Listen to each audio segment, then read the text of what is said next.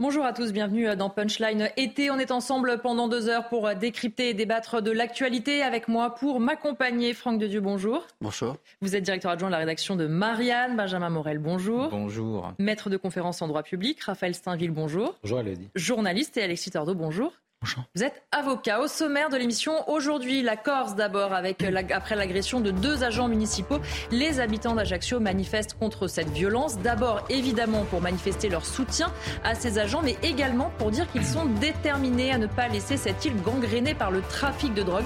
Le maire adjoint disant par exemple que ces délinquants n'étaient pas chez eux et qu'il n'y aura pas de zone de non-droit. On sera sur place avec notre correspondante. On parlera aussi euh, des émeutes. Les enquêteurs ont continué de chercher les émeutiers afin de les interpeller et de les punir. Nous en sommes maintenant à plus de 4000 interpellations, un tiers de mineurs. 2017 personnes précisément majeures ont été jugées, 94% ont été condamnées par les tribunaux, signe que finalement la justice peut être efficace. Et puis on parlera politique, on évoquera aussi bien sûr le livre de l'ancien président Nicolas Sarkozy, un livre qui sortira mardi prochain. Il revient sur la période 2009-2011 avec beaucoup de sujets internationaux et aussi quelques portraits de dirigeants étrangers et de politiques français. On en parle dans un instant, mais tout de suite l'heure de l'actualité avec Mickaël Dos Santos. Bonjour Mickaël. Bonjour Elodie, bonjour à tous. La CRS 8 déployée à Marseille pour lutter contre le trafic de drogue sur le réseau social X. Le ministre de l'Intérieur, Gérald Darmanin, a annoncé que l'unité spécialisée contre les violences urbaines allait mener des opérations ciblées dans les euh, prochains jours. Depuis le début de l'année, la cité phocéenne connaît une recrudescence des règlements de compte. 36 personnes ont déjà perdu la vie, 8 euh, pour le seul mois d'août, c'est déjà plus qu'en 2022. Deux décrets publiés aujourd'hui pour lutter contre le harcèlement scolaire. Désormais, le directeur d'un collège ou d'un lycée pourra demander un changement d'école pour le harceleur au lieu de l'imposer à la victime. Le texte prévoit également de pouvoir sanctionner un auteur de cyberharcèlement contre un élève d'un autre établissement. Gabriel Attal, ministre de l'Éducation nationale, a fait du harcèlement scolaire sa priorité. Et puis enfin, répétition générale à un an des Jeux Olympiques. Depuis ce matin, euh, plusieurs triathlètes vont s'affronter dans les rues de Paris et dans la Seine.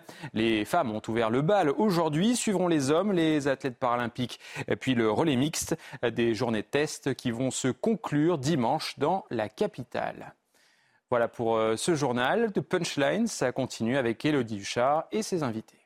Merci à vous, Michael. Les prochains points sur l'actualité. Euh, dans une heure, on va commencer en parlant euh, de Nice parce que les habitants d'un immeuble HLM sont à bout depuis quelques années. Un gang de dealers fait la loi. Insultes, intimidations sont leur quotidien. Ils ont donc créé un collectif pour dénoncer ces agissements et aujourd'hui, ils appellent à l'aide. Regardez ce reportage de Marine Sabourin, Adrien Spiteri et Tony Pitaro.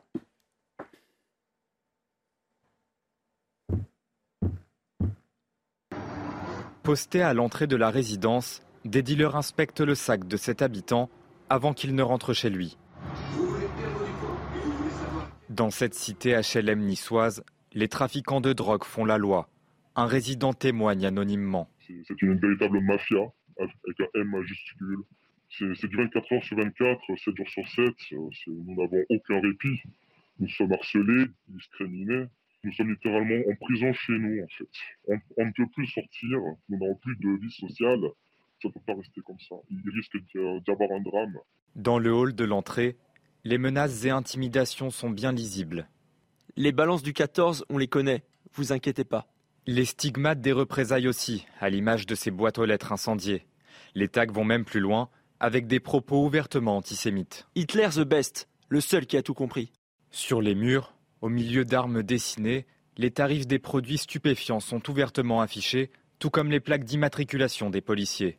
Selon un ancien employé auprès du bailleur social, l'organisme est au courant de la situation.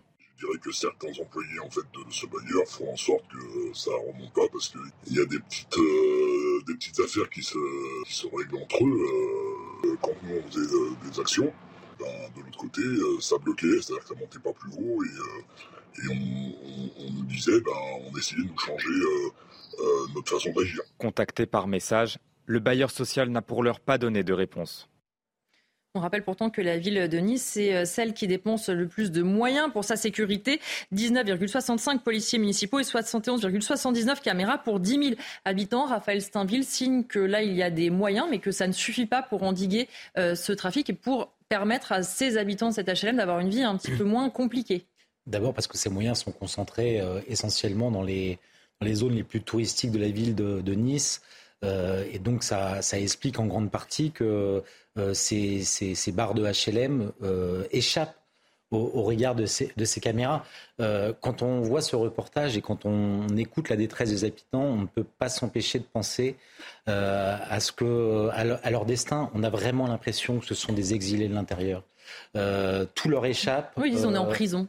Sont, oui, c'est de, de, l'une des personnes qui témoignait disait qu'il avait l'impression d'être en prison. C'est exactement, exactement ça. Il est en France et en même temps, euh, euh, tout ce qui permet aujourd'hui à quelqu'un normalement euh, de, de, pouvoir vivre sa vie euh, tranquillement euh, en France leur est impossible. Quand on voit qu'ils sont accostés dès l'entrée de leur immeuble pour vérifier leur sac, les plaques d'immaculation des, des, policiers sont, sont placardées sur, sur les murs pour, pour contrôler voilà, on est, on est face à, à une zone d'un autre droit. C'est pas une zone de non-droit, c'est un autre droit qui s'est imposé, euh, constitué, organisé, euh, et avec euh, une grande partie de ses habitants qui, qui subissent, qui subissent cette, cette loi du plus fort. Et honnêtement, c'en est, écœurant. Alexis Tordo, est-ce qu'effectivement c'est une zone d'un autre droit? On voit ces habitants qui n'en peuvent plus, qui tentent de créer un collectif, qui appellent à l'aide, mais on a l'impression que personne ne fait rien, que ça tombe un peu dans l'oreille d'un sourd. Si on a besoin d'avoir un exemple sur l'échec de euh, la politique en matière de répression, en matière de trafic de stupéfiants, je pense qu'on l'a effectivement euh, à Nice. Contrairement à peut-être ce qui a été dit par l'intervenant euh, précédent, ces jeunes-là, moi pour intervenir très souvent à Nice et à Marseille, ils sont condamnés de manière assez lourde par les juridictions. Mais parce que quand on comprendra peut-être qu'en matière de stupéfiants, le tout répressif ne fonctionne pas et qu'il faut peut-être essayer d'autres techniques de mobilisation pour changer ces pratiques-là, peut-être qu'on obtiendra des résultats.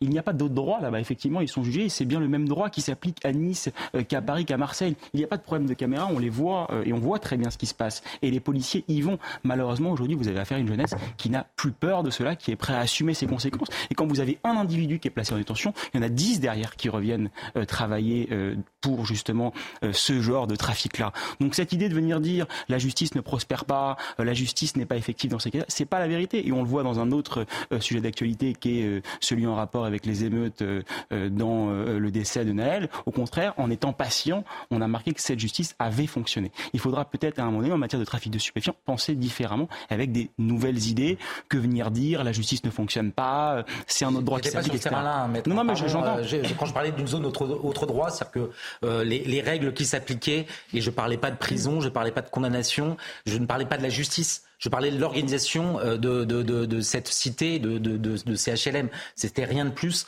Euh, N'allez pas en tirer des conclusions. Euh, non, mais vous soulignez aussi le fait qu'il n'y avait pas d'image et que c'était des comportements qui n'étaient pas forcément dénoncés. Et que, que, non, que finalement... rien dit tout ça, mais vous... Je crois que vous l'aviez dit en début d'intervention. Vous avez parlé qu'il n'y avait pas d'image et qu'on ne les voyait pas sur les caméras, etc. Non, non, pas du tout, mais on continue.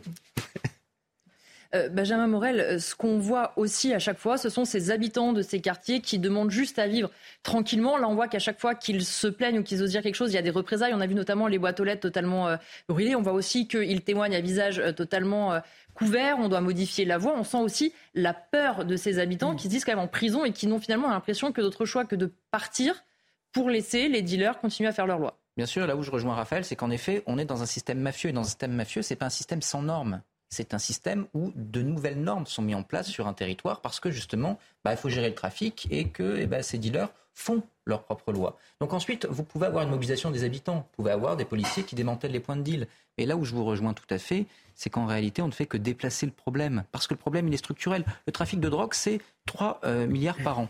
D'ailleurs, on l'a intégré, c'est la bonne nouvelle, le bon côté des choses, dans le PIB en 2017. Ça fait augmenter le PIB. Mais euh, en soi, 3 milliards par an, Comment est-ce que vous voulez réguler les choses? Évidemment, ça crée des appels d'air. Évidemment, tant qu'on ne changera pas de paradigme, tant qu'on s'amusera à faire du répressif en démantelant des points de deal, ça ne marchera pas. Soit vous coupez la drogue à l'origine, ce qui implique d'avoir une réflexion sur les frontières. Comment est-ce qu'on garde les frontières, soit de la France, soit de l'Union européenne, et faire qu'elles ne soient pas poreuses? Ça implique des bras de fer avec un, certain nombre de pays avec lesquels on a d'autres rapports. Je pense notamment au Maroc. Il y a des rapports économiques, des rapports, etc. Soit il y a la question de la légalisation.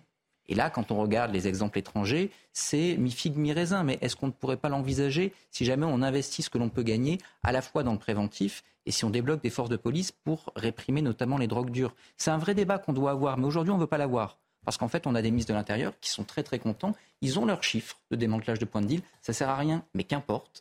Et ça permet de dire que nous sommes efficaces. Ça fait des statistiques. D'ailleurs, beaucoup de policiers ne sont quasiment payés qu'à faire ces statistiques pour la communication. Mais ça ne change pas le problème. Le problème, il devient structurel. Il devient profondément aujourd'hui, euh, je dirais, incrusté.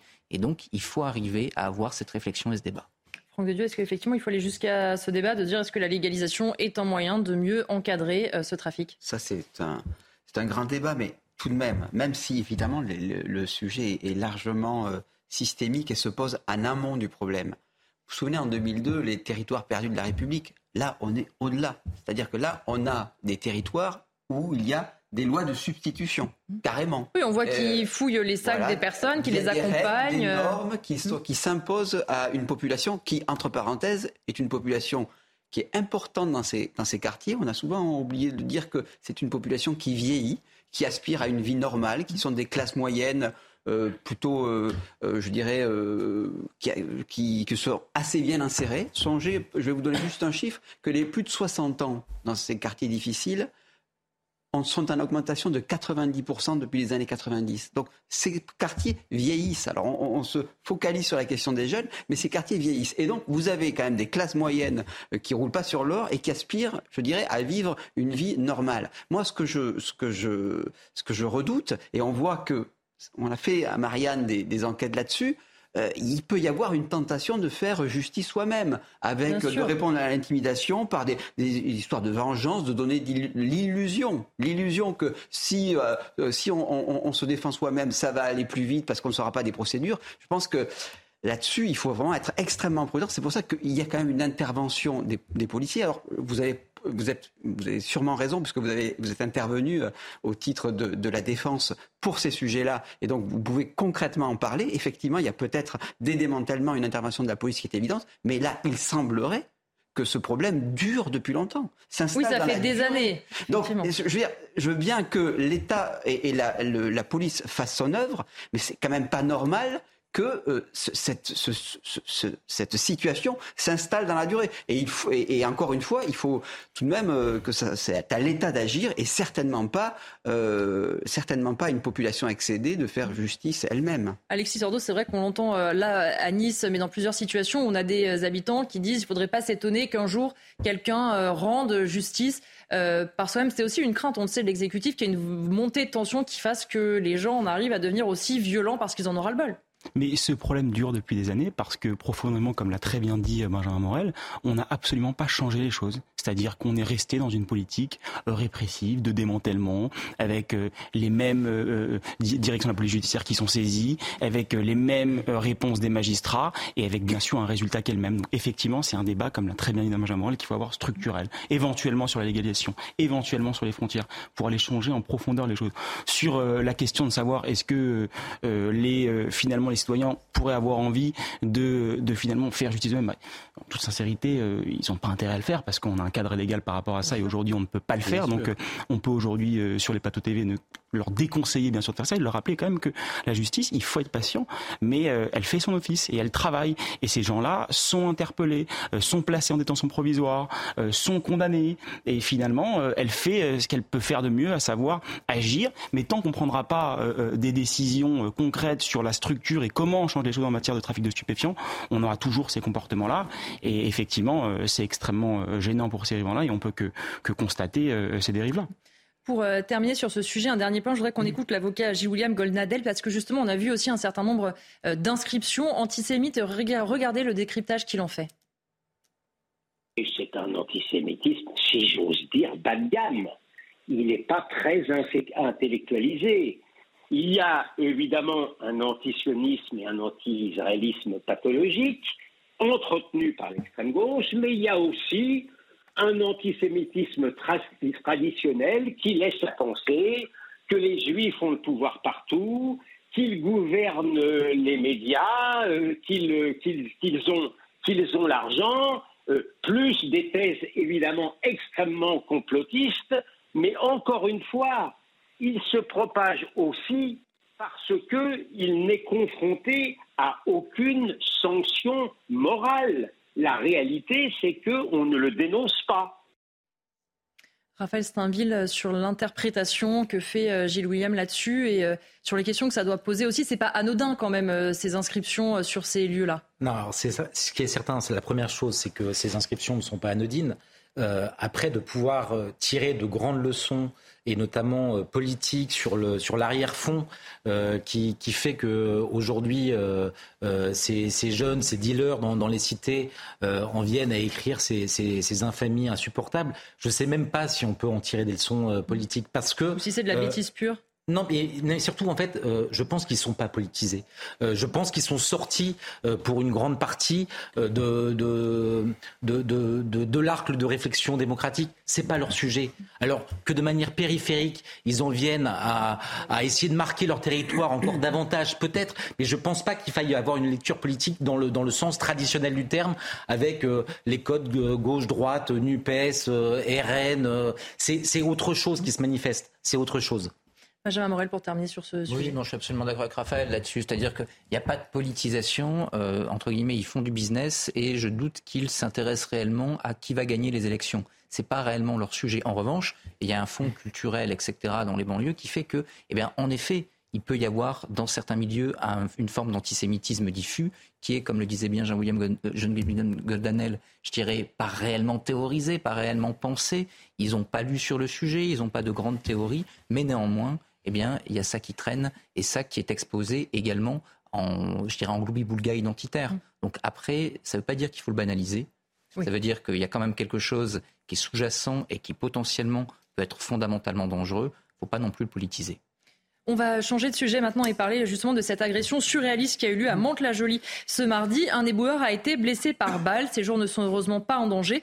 Tout ça parce qu'un automobiliste était un peu agacé que le camion poubelle mette trop de temps euh, à récolter les déchets. Regardez les explications de Maxime Leguet. Une altercation banale qui a bien failli tourner au drame. C'est dans cette rue de Mantes-la-Jolie, au petit matin ce mardi, que se sont déroulés les faits. Alors qu'une équipe de trois éboueurs ramasse les poubelles dans la rue Émile Réaubourg, un automobiliste immobilisé derrière le camion Benz s'en prend verbalement à l'un d'entre eux.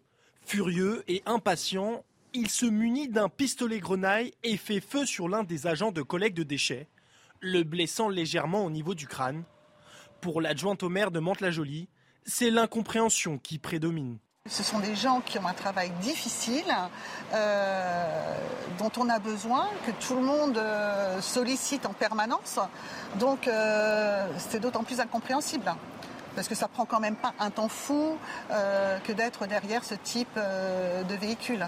Prise en charge à l'hôpital, la victime s'est vue prescrire quelques jours d'interruption temporaire de travail. Le suspect, lui, défavorablement connu des services de police, a été placé en garde à vue. Une enquête a été ouverte et confiée au commissariat de Mantes-la-Jolie. Franck de Dieu, euh, on voit à quel point cette situation est quand même incroyable. Une personne qui attend derrière un camion poubelle, des personnes qui font uniquement leur travail, on n'a pas envie d'attendre, donc on leur tire dessus. Ben c'est, alors c'est un cas, euh, c'est un cas, et il est difficile sur ce cas-là d'extrapoler. Mais en revanche, ça dit quelque chose quand même sur euh, cette espèce de toute puissance du moi aussi. Mmh. C'est-à-dire que quelque part, il y a, euh, ça révèle deux choses. Une sorte de frustration, de se dire finalement, tout ce qui entrave mon bon vouloir, euh, ma vie au quotidien, eh bien, devient le, je peux euh, changer cela et tout cela devient légitime. Et effectivement, je crois que c'est aussi cette idée diffusée ici ou là que on peut tout changer, qu'on est euh, maître de tout, qu'il suffit d'appuyer sur un bouton pour que ça fonctionne, cette espèce de mécanisme un peu de la vie euh, et du numérique. Bon, enfin bref, tout ce qui tout ce qui fait que quelque part tout doit répondre à ma volonté primaire de suite et maintenant, et tout ce qui l'entrave devient euh, je dirais, gênant et il est légitime que je fasse valoir mon, pouvoir, ma, force sur, sur, sur autrui. Bon, mais ça, c'est, si vous voulez, c'est, c'est vraiment le, dernier degré. Alors je ne sais pas, on parlerait de décivilisation, je ne vais pas me lancer dans ce débat-là, mais il y a quelque chose autour quand même de, la toute-puissance, mmh. d'une espèce de prométhéisme mal interprété qui est affligeant. Euh, Alexis Tordo, effectivement, quand on voit euh, ce cas, mais on voit voilà un mauvais regard, quand on demande à quelqu'un de faire moins de bruit, etc. On a eu malheureusement beaucoup de cas récemment, euh, soit de, menaces, d'agressions, qui parfois ont mené à la mort. C'est quoi C'est un manque de, on ne supporte plus la frustration, tout nous est dû. Est-ce que c'est aussi ce dont on parle, dont parle le président de la République parfois de décivilisation, d'ensauvagement aussi, ce terme qui peut être utilisé? Alors, loin de moi de venir sur des faits divers comme cela, euh, critiquer de manière générale euh, les justiciables et, comment sont euh, les citoyens français, mais effectivement, un comportement qui doit bien sûr être condamné. Rien ne peut justifier un tel acte. évidemment, on peut espérer sur ces plateaux-là qu'il soit condamné de manière le plus sévère possible, et il le sera.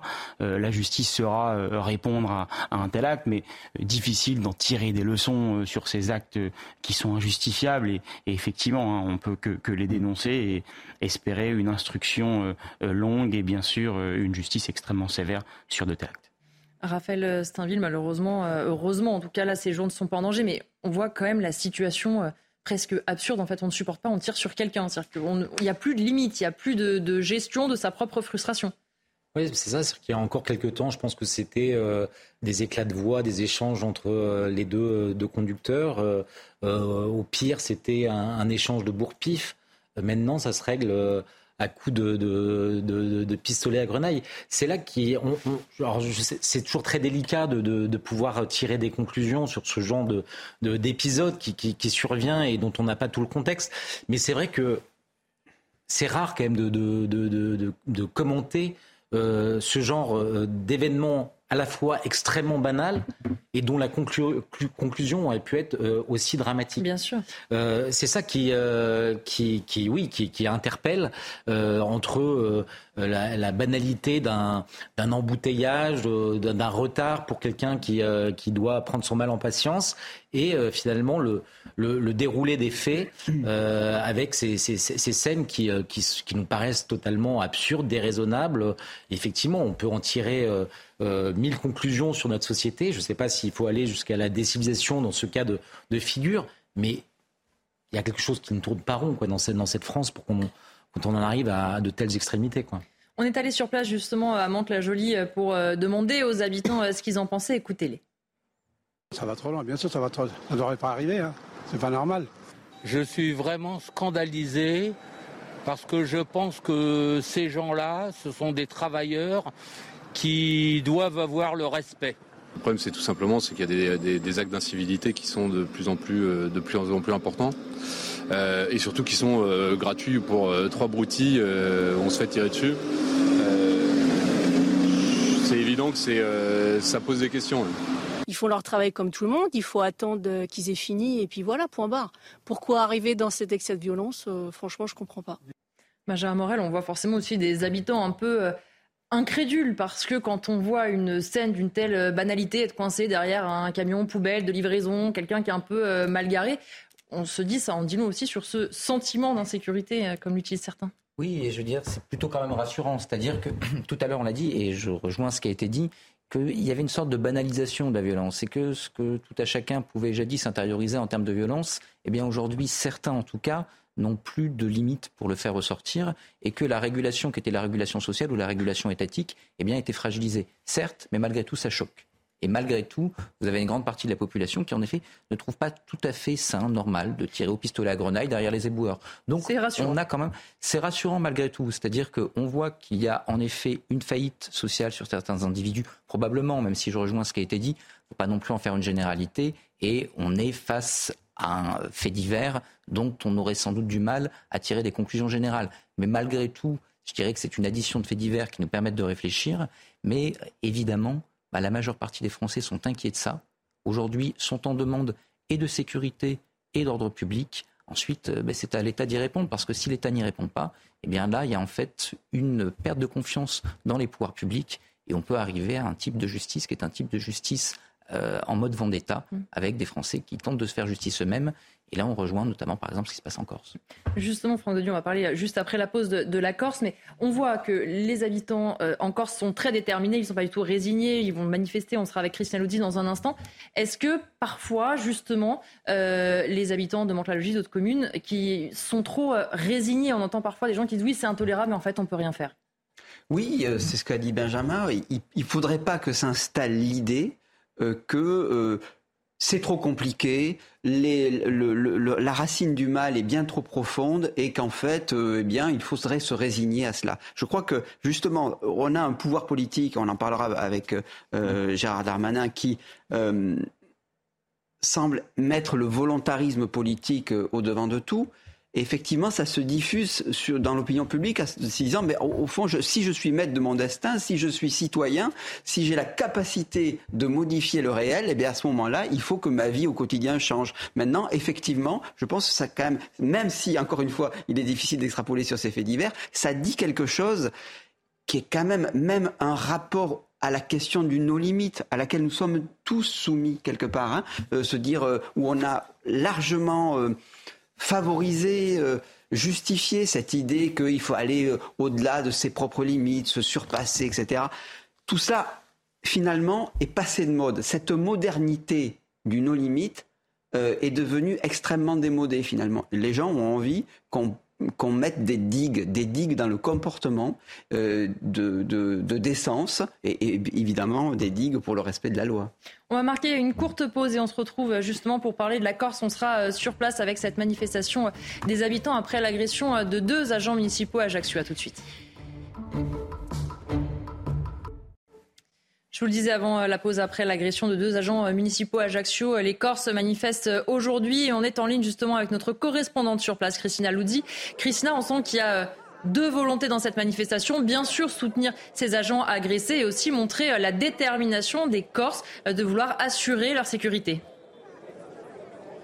assurer leur sécurité et surtout euh, euh, signifier à ces gens qu'il n'y aura ici aucune zone de non-droit. C'était d'ailleurs les propos euh, d'Alexandre Farine, le premier adjoint de la ville. De nombreux élus ont pris place dans les rangs ici pour cette mobilisation. Ils avaient d'ailleurs appelé leurs militants à venir et à se rassembler nombreux justement dans le calme mais dans la fermeté, souligner certaines associations. On voit de tout. Hein. Il y a des familles avec de jeunes enfants parce que ici tout le monde se dit concerné par ce fléau et aussi euh, parce que tout le monde dit ici on ne veut pas euh, qu'il y ait de zones de non-droit dans nos quartiers, on ne veut pas euh, que ça se passe comme sur le continent. C'est des propos que l'on entend ici à travers les, témoignages que l'on peut recueillir. D'ailleurs, Mireille est avec moi. Mireille, bonjour. Pourquoi vous avez décidé d'être là aujourd'hui? Ah ben, j'ai décidé pour les jeunes qui se sont fait menacer de mort. Et c'est pas juste. Ils travaillaient à 5 heures, voilà, ils travaillaient à 5 heures du matin. Ils ont été menacés par des, par des deals qui étaient vers là-bas. Ils ont été menacés. Et c'est pour ça qu'on est là pour eux. Voilà. Il ne faut pas que ça dégénère comme sur le continent. On n'en veut pas. Moi, j'habite juste en face. Le soir, je ne peux pas dormir. Il y a, tout. Là, sous ma fenêtre, il n'y a que des gens qui viennent trafiquer, qui viennent faire. Moi, j'arrive pas à dormir le soir. Hein. Vous avez vu justement euh, les conditions de vie, vous qui habitez ici, se dégrader euh, au fil des années ici? Oui, oui la cité des Cannes s'est beaucoup dégradée. Ils font plus rien pour la cité des Cannes. Euh, vraiment, le maire ne fait plus rien pour la cité des Cannes. Et puis je peux le dire, hein, il ne fait plus rien. Bon, c'est bien fait. Ils ont fait des trucs, c'est coupé. Ils ont coupé les immeubles, c'est très bien. On, on vit quand même bien. Il ne faut pas croire que c'est pas quand même comme sur certains, chez les continents et tout. On est quand même. Mais là, ça a débordé. Parce qu'on était d'accord avec. On les voyait, on disait bonjour et tout avec eux, pas de problème. Mais là, ça a débordé, ça, on ne le veut pas. vous dites bonjour pour acheter votre tranquillité parce que vous avez peur de représailles? Non, non, non, parce qu'on les connaît. Il n'y a pas de tranquillité, on les connaît, on se côtoie, on, dit bonjour, il n'y a pas de tranquillité. Ici, tranquillité, il n'y en a pas. Mais les jeunes sont trop agressifs. Mais là-bas, ça a débordé, c'est pour ça que maintenant c'est fait. Ça, il ne faut plus l'accepter les gens, euh, nous, on allait au bar, là. Eh bien, il y, en a qui viennent, on, discute, on joue, on joue au rami, il n'y a, pas de problème. Mais ça, ça fait déborder le vase, il ne faut plus que ça arrive. Merci, merci beaucoup pour votre témoignage. Voilà, vous l'entendez bien. Merci, petit problème de liaison avec vous. Merci beaucoup en tout cas, Christian Loudy. Revenez euh, vers nous évidemment euh, si vous avez de nouvelles informations de ce qui se passe dans cette euh, manifestation. Benjamin Morel, c'est vrai que ça fait deux jours qu'on entend des élus corses, des porte-paroles qui organisent notamment cette manifestation. Toujours des mots très déterminés. Pas de zone de non-droit, on ne se laissera pas faire. Et un argument que Christina a rappelé, qu'on a beaucoup entendu, on ne veut pas faire comme sur le continent. Oui, mais malheureusement, c'est déjà en grande partie le cas en Corse. Hein. Déjà, il y a un trafic qui est présent de manière à peu près équivalent, un peu plus, un peu moins. On n'a pas de chiffre tout à fait exact euh, vis-à-vis du continent. Pendant longtemps, il a été moins visible.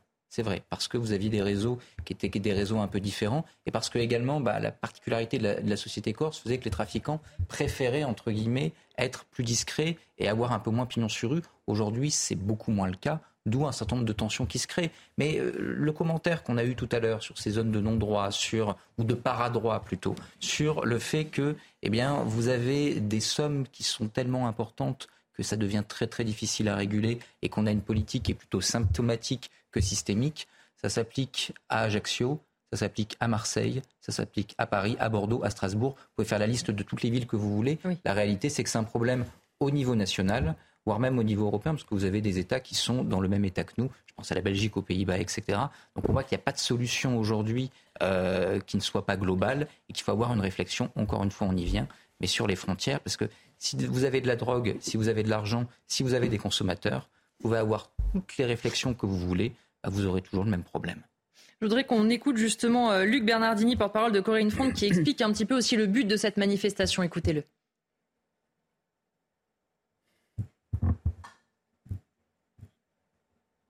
Il arrive. Aujourd'hui, euh, comme on peut le voir sur le continent, des bandes tentent de régner en maître sur des secteurs, euh, mais euh, on voit bien qu'il y a une saine réaction de, du peuple corse hein, qui, qui, après cette agression odieuse d'agents publics d'Ajaccio, s'est manifesté voilà, pour, pour dire non, puisque nous sommes dans une société de proximité, tout le monde se connaît, les agents ont tout notre soutien et nous serons présents au rassemblement pour aller dire à ceux qui entendent faire de la Corse une zone de non-droit ou une zone où dans certains quartier, les gens ne pourront pas euh, venir, eh ben, nous, irons leur dire que en Corse, les Corses peuvent se déplacer n'importe où et que nous refusons ces logiques. Alexis Sordo, c'est vrai qu'on entend des habitants et des représentants, notamment de ces associations, extrêmement euh, déterminés à afficher euh, leur soutien et leur détermination pour dire que la Corse doit rester un endroit où tout le monde peut aller de quartier à quartier sans être, comme on le voyait par exemple, dans une situation telle qu'à.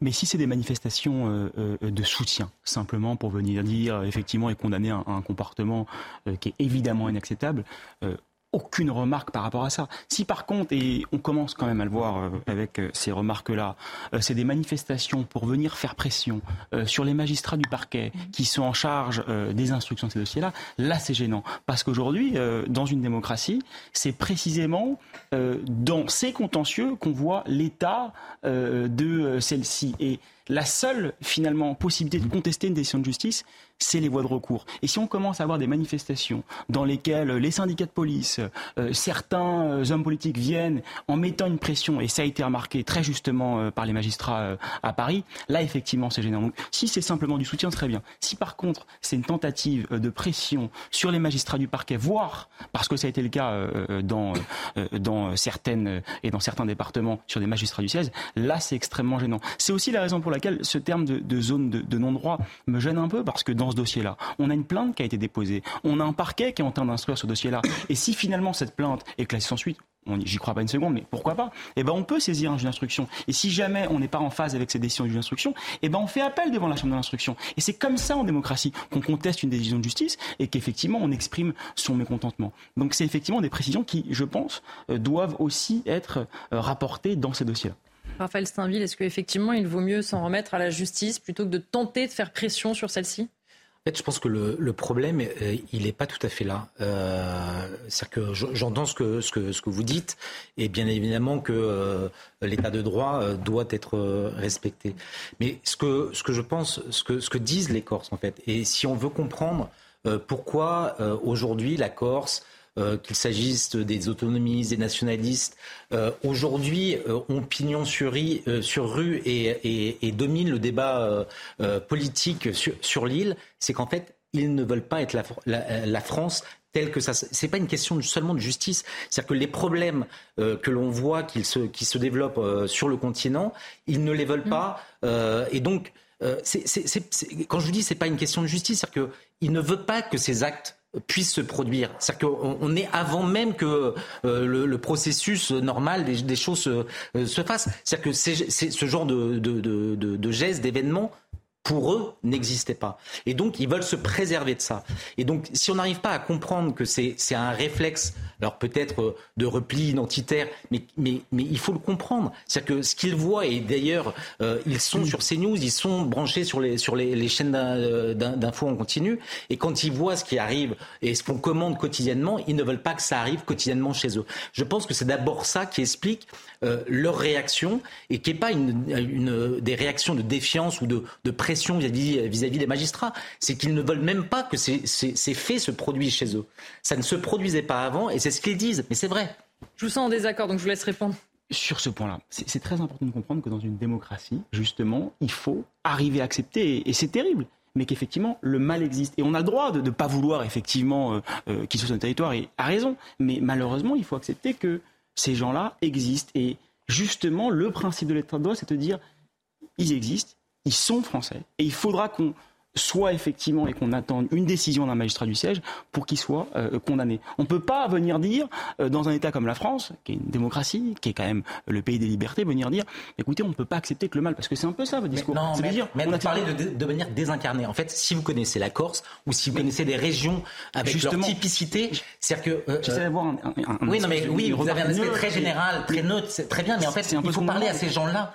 C'est qu'en fait, ils, ont, ils sont en train de subir un changement. Je ne remets pas en cause ce que vous dites. C'est juste, mais ils sont confrontés à, quelque chose qui survient dans leur vie, qui n'existait pas jusqu'à présent. Je ne dis pas que c'était tout était idyllique en Corse, bien évidemment, mais il y a quelque chose qui euh, n'est pas de l'ordre de, la généralité, de soit du droit, soit de la philosophie.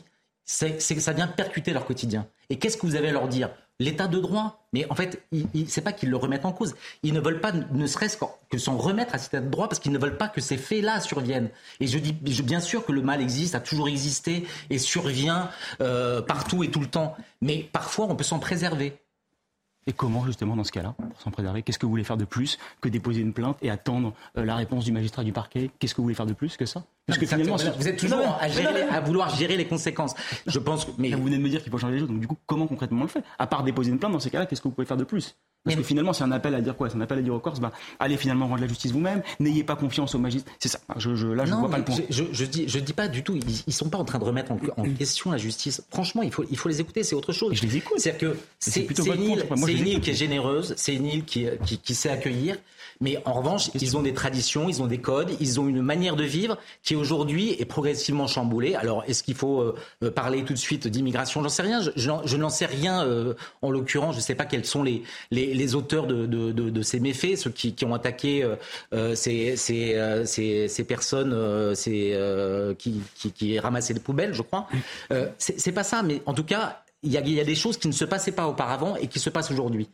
Et donc, euh, eux, ils veulent juste que la quiétude, en tout cas la manière dont les choses pouvaient vivre dans un certain nombre de quartiers, euh, qui, visiblement est chamboulé de, depuis un certain nombre d'années, soit par les trafics, soit par autre chose, euh, soit réglé. Et c'est pas seulement une question de justice, c'est une question d'organisation plus large. Je voudrais qu'on écoute justement un autre représentant d'une association, l'association Palatino. Il s'appelle Nicolas Battini. Et écoutez justement ce qu'il dit de la situation sur place l'événement tout à fait inédit euh, qui heurte euh, les Corses jusque dans les profondeurs de leur représentation, de leurs valeurs et de leur, imaginaire collectif, eh bien, euh, c'est ce, ce, cette, propension, en tout cas cette volonté qu'ont exprimé deux dealers de, la cité des Cannes en, agressant verbalement et de façon tout à fait menaçante deux employés municipaux, en leur sommant de quitter leur territoire mais euh, le, la question de la drogue, en l'occurrence, est en quelque sorte euh, le cache-sexe, si j'ose dire, euh, d'une question civilisationnelle, culturelle et démographique. Franck de Dieu, en tout cas, pour terminer là-dessus, on voit vraiment euh, des habitants qui ont envie de se faire entendre, qui se mobilisent. Et quand on connaît un petit peu le, mm. le caractère corse, on se dit qu'ils ne vont pas se laisser faire si facilement. Oui, on peut les comprendre, mais en revanche, c'est vrai qu'on voit émerger l'idée d'un contre-modèle continental. Euh, on peut s'en satisfaire parce que ça relève quelque part de la prévention, mais enfin, on peut aussi quand même s'interroger. C'est-à-dire que j'entends parler de peuple corse. Bon, euh, constitutionnellement, à un moment donné, c'était euh, un projet, mais il y a quand même l'unité de la République. Et que j'ai peur que, si vous voulez, ce genre de, de, de manifestation soit un prétexte pour à la fois scinder un peu plus le continent et l'île et euh, faire émerger, euh, je dirais, des revendications qui vont à l'encontre euh, de, du fait que ben, on est dans le même pays et la République est une et indivisible. J'ai senti que ça vous inspirait ce que vient de dire votre bah, voisin. évidemment, il va être. Vous lui avez tendu une super perche. Je, je, je rejoins tout à fait Franck, mais je rejoins également en partie Raphaël là-dessus. C'est-à-dire qu'en effet, les mafias ou les mouvements qui vont être dans un mouvement de défiance vis-à-vis de l'État bah, prospèrent quand vous avez un État qui est faible. Et quand vous avez un État qui est faible, eh bien, vous avez tout d'un coup des structures qui deviennent des États parallèles. C'est ce qui s'est notamment passé dans le sud de l'Italie au XIXe siècle quand euh, l'État construit par le Piémont n'avait pas les moyens d'assumer l'administration du territoire. En face à ça, que font les populations? Eh ben, Soit elles se rallient aux mafias, soit elles, décident de se contre-organiser. Et c'est vrai que l'une des, euh, euh, l'une des matrices du nationalisme corse, c'est aussi ça. L'État ne peut pas assurer le développement économique. En grande partie faux, mais malgré tout, il y a en effet une faiblesse du développement économique de l'île. Donc faisons-le nous-mêmes. De l'autre côté, eh ben, l'État n'est plus maintenant même capable d'assurer la sécurité publique. Et bien, à ce moment-là, soyons le peuple corse qui lui-même se défendra. La faillite de l'État, c'est pas l'absence d'ordre, c'est un ordre anarchique, c'est un ordre, je dirais, pré-étatique, pré-civilisationnel. La décivilisation qu'on entendait, c'est ça. C'est lorsqu'il n'y a plus de monopole de la force légitime. Et donc aujourd'hui, si jamais on n'a pas une réflexion sur justement la façon dont l'État doit intervenir sur le territoire, dont l'État doit répondre aux services publics, dont l'État doit assurer la sécurité publique, on va d'un côté vers le développement des mafias et de l'autre vers un délitement de, cette même, de ce même État, parce que l'émergence de mouvements régionalistes, etc. Donc là, on est face à un tournant, et encore une fois, la France, elle s'est construite par l'État, elle s'est construite avec l'État. Si jamais on le laisse tomber, eh bien, il n'y aura plus de France. On va changer de sujet maintenant et parler de l'une des calanques préférées des vacanciers non loin de Marseille, c'est Sormiou et ses eaux turquoises. Mais cette année, elle est victime d'une série de vandalismes et d'agressions. Les cabanonniers, ses habitants des calanques sont exaspérés. Reportage de Thibault Marcheteau et Sarah Varny. Un décor de cartes postales et des eaux turquoises. Mais ces coins de paradis marseillais sont également touchés par l'incivilité. La calanque de Sormiou fait face à une recrudescence d'actes de vandalisme sans raison apparente les cabanonniers ont découvert sept de leurs bateaux semi-rigides lacérés. Voilà, oui, les bateaux dégradés, quand même. Je vous, je vous fais voir voilà, l'intérieur du bateau, et ça, c'est sur, les cinq compartiments. Cinq compartiments, le bateau comme ça, il ne peut plus flotter. En plus de ces bateaux pneumatiques, les dégradations se multiplient. Je vous dis, les véhicules, euh, les voitures, euh, les poteaux coupés, le cabanon vandalisé, un scooter volé. Il y a beaucoup, beaucoup, ça, ça, c'est vraiment de plus en plus compliqué. Pour la deuxième année consécutive, une compagnie de CRS est mobilisée en journée afin d'assurer la sécurité de la calanque. Mais la nuit, les riverains sont livrés à eux-mêmes.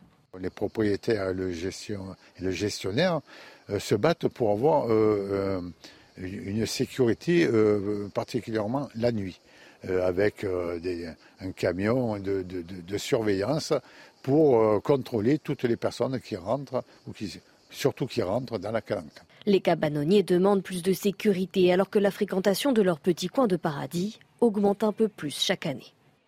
La situation euh, ici précisément euh, dans les Calanques, mais dans la ville de Marseille euh, plus globalement, on voit que malheureusement on bat un triste record de règlement de compte. Et donc on voit aussi cette décision du ministre de l'Intérieur, Gérald Darmanin, qui s'est exprimé sur les réseaux sociaux pour dire ceci sur mon instruction, la CRS 8 sera déployée en renfort à Marseille afin d'y mener des opérations ciblées contre les trafics de drogue au cours des prochains jours. Benjamin Morel, le recours à la CRS 8 devient quasiment systématique. À chaque fois, ce sont des opérations qui sont euh, temporaires, évidemment. C'est une bonne solution, mais on ne règle pas le problème. Bah exactement, c'est un peu ce que l'on disait tout à l'heure. C'est-à-dire, c'est bien, vous avez recours à la CRS 8, vous allez démanteler un trafic au niveau local. Comme il y a toujours des consommateurs, comme il y a toujours de la drogue en circulation, le trafic se déplacera. Et une fois que la CRS 8, qui n'est pas euh, omnipotente, omniprésente, omnisciente, eh bien, ce sera retiré du territoire, le trafic réinvestira le territoire. Gérald Darmanin fait sa publicité via Twitter, c'est très très bien, encore une fois. Il a une démarche politique et euh, il a sans doute un bon bilan par ailleurs, mais euh, peut-être. Mais quoi qu'il en soit, ce type d'approche, il faut la transformer. Mm. Parce que sinon, en effet, vous ne faites mm. que de la communication et ce faisant, vous ne réglez fondamentalement pas le problème. Il faut changer de paradigme. Raphaël Steinville. Oui, non, en fait, la, la CRS 8, c'est un instrument de communication. Euh, permanent pour, euh, pour Gérald Darmanin. Souvenez-vous, il y a un an, c'était à Lyon. À la guillotière que ça, ça allait pas bien. Il y a eu la CRS, CRS 8 pendant un mois. Dès qu'il y a un problème en France, on a l'impression que la CRS 8 est le, le, remède miracle. Mais ça se fait, et malheureusement, s'agissant des, des, des trafics de drogue, au détriment de, de, ces enquêtes longues menées par la PJ qui permettent éventuellement de démanteler des trafics, d'aller taper euh, les, les, les, gros bonnets, les parrains, euh, pour aller juste faire de l'image, du chiffre euh, sur, sur des petits points de deal. C'est ça qui est, qui est, dérangeant dans cette manière de, de réagir un petit peu de manière effrénée aux, aux, aux faits divers et tragiques hein, qui se succèdent à Marseille, mais ça ne réglera pas la question de, de, de, ces, de ces meurtres en, en série, de ces homicides en, en série dans la cité phocéenne, euh, la CRS 8 ne devrait pas être engagée pour ce genre de mission, à mon, à mon sens. On, voit aussi hein, sur les images, j'en profite pour vous le rappeler, puisqu'on était tout à l'heure avec euh, Christina Loudi euh, encore, c'est bien euh, les manifestants à Ajaccio commencent à s'élancer, justement, on le rappelle, toujours en hommage, en soutien plutôt à ces deux agents municipaux qui ont été blessés et surtout pour exprimer leur mécontentement face à ce trafic de drogue qui commence à gangréner l'île de Beauté. Je voudrais qu'on revienne évidemment à nos débats et qu'on écoute justement un représentant des forces de l'ordre sur place. Il donne son avis sur l'envoi trop systématique, selon lui, la CRS 8. Écoutez-le. Monsieur Darmanin envoie aussi la CRS 8 sur Marseille. Donc là, on va mettre des CRS. Bien sûr, euh, que ça fera peur aux éventuels délinquants de venir parce qu'ils sauront qu'il y aura une, sécurité. Mais euh, on va pas pouvoir mettre un policier derrière chaque individu, c'est pas possible. On ne pourra pas le gérer. Euh, les policiers sont pris de partout, on le voit très bien. Je les félicite pour le travail qu'ils font parce que euh, il faut savoir que derrière il y a, des dossiers, il y a des investigations. On ne pourra pas être de partout. Donc je pense que la réponse pénale fera qu'à un moment, il faut qu'il y ait une épée de Damoclès pour que quelqu'un comprenne euh, en gros les, les bêtises qu'il est en train de faire. S'il n'y a pas d'épée de Damoclès personne ne les comprendra et, et, ils sont poussés à recommencer de toute façon puisqu'ils savent très bien qu'ils ne risquent pas grand-chose. Alexis Tordo, il, cette réponse pénale, elle semble insuffisante pour eux. Ils le disent finalement, ils recommencent, ils savent qu'ils ne risquent pas grand-chose. Mais en allant plus loin dans, dans, dans, ce qui a été dit par l'intervenant précédent, en plus de ça, le ministre de l'Intérieur, il vient décrédibiliser euh, les enquêteurs mmh. et les magistrats. Qui sont là toute l'année et qui font qui leur travail. et qui connaissent sûrement mieux le dossier que lui. Donc déjà, c'est venir dire aux enquêteurs et aux parquetiers euh, de cette juridiction-là, bah, finalement, je pense que vous n'êtes pas au niveau, donc je fais moi-même euh, mon enquête. Et au-delà de ça, euh, c'est venir décrédibiliser encore une fois tout un système judiciaire.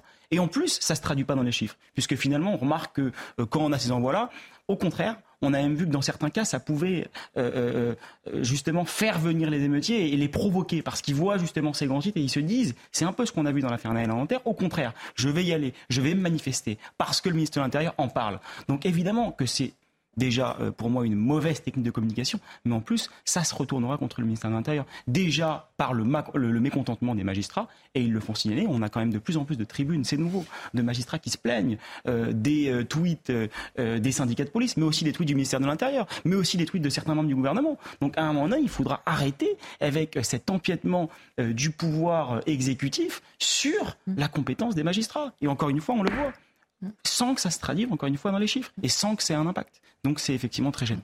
Benjamin Morel, est-ce que euh, effectivement vous souscrivez euh, à ce qu'il dit sur le côté, euh, ça peut se retourner contre le ministère de l'Intérieur et en plus ça décrédibilise un petit peu tous ceux qui, euh, au quotidien, tout au long de l'année, que ce soit du côté police ou justice, font leur travail le plus sérieusement possible Alors sur le, le deuxième aspect, oui. Sur le premier, en règle générale, vous avez un ministre, il intervient, on a oublié l'événement le, deux jours plus tard, il a fait sa communication. C'est pour ça que Beauvau est un très très bon poste au gouvernement parce qu'en fait vous faites Évidemment. de la com permanente mmh. et vous faites de la com sur des faits, sur des faits de sécurité, etc.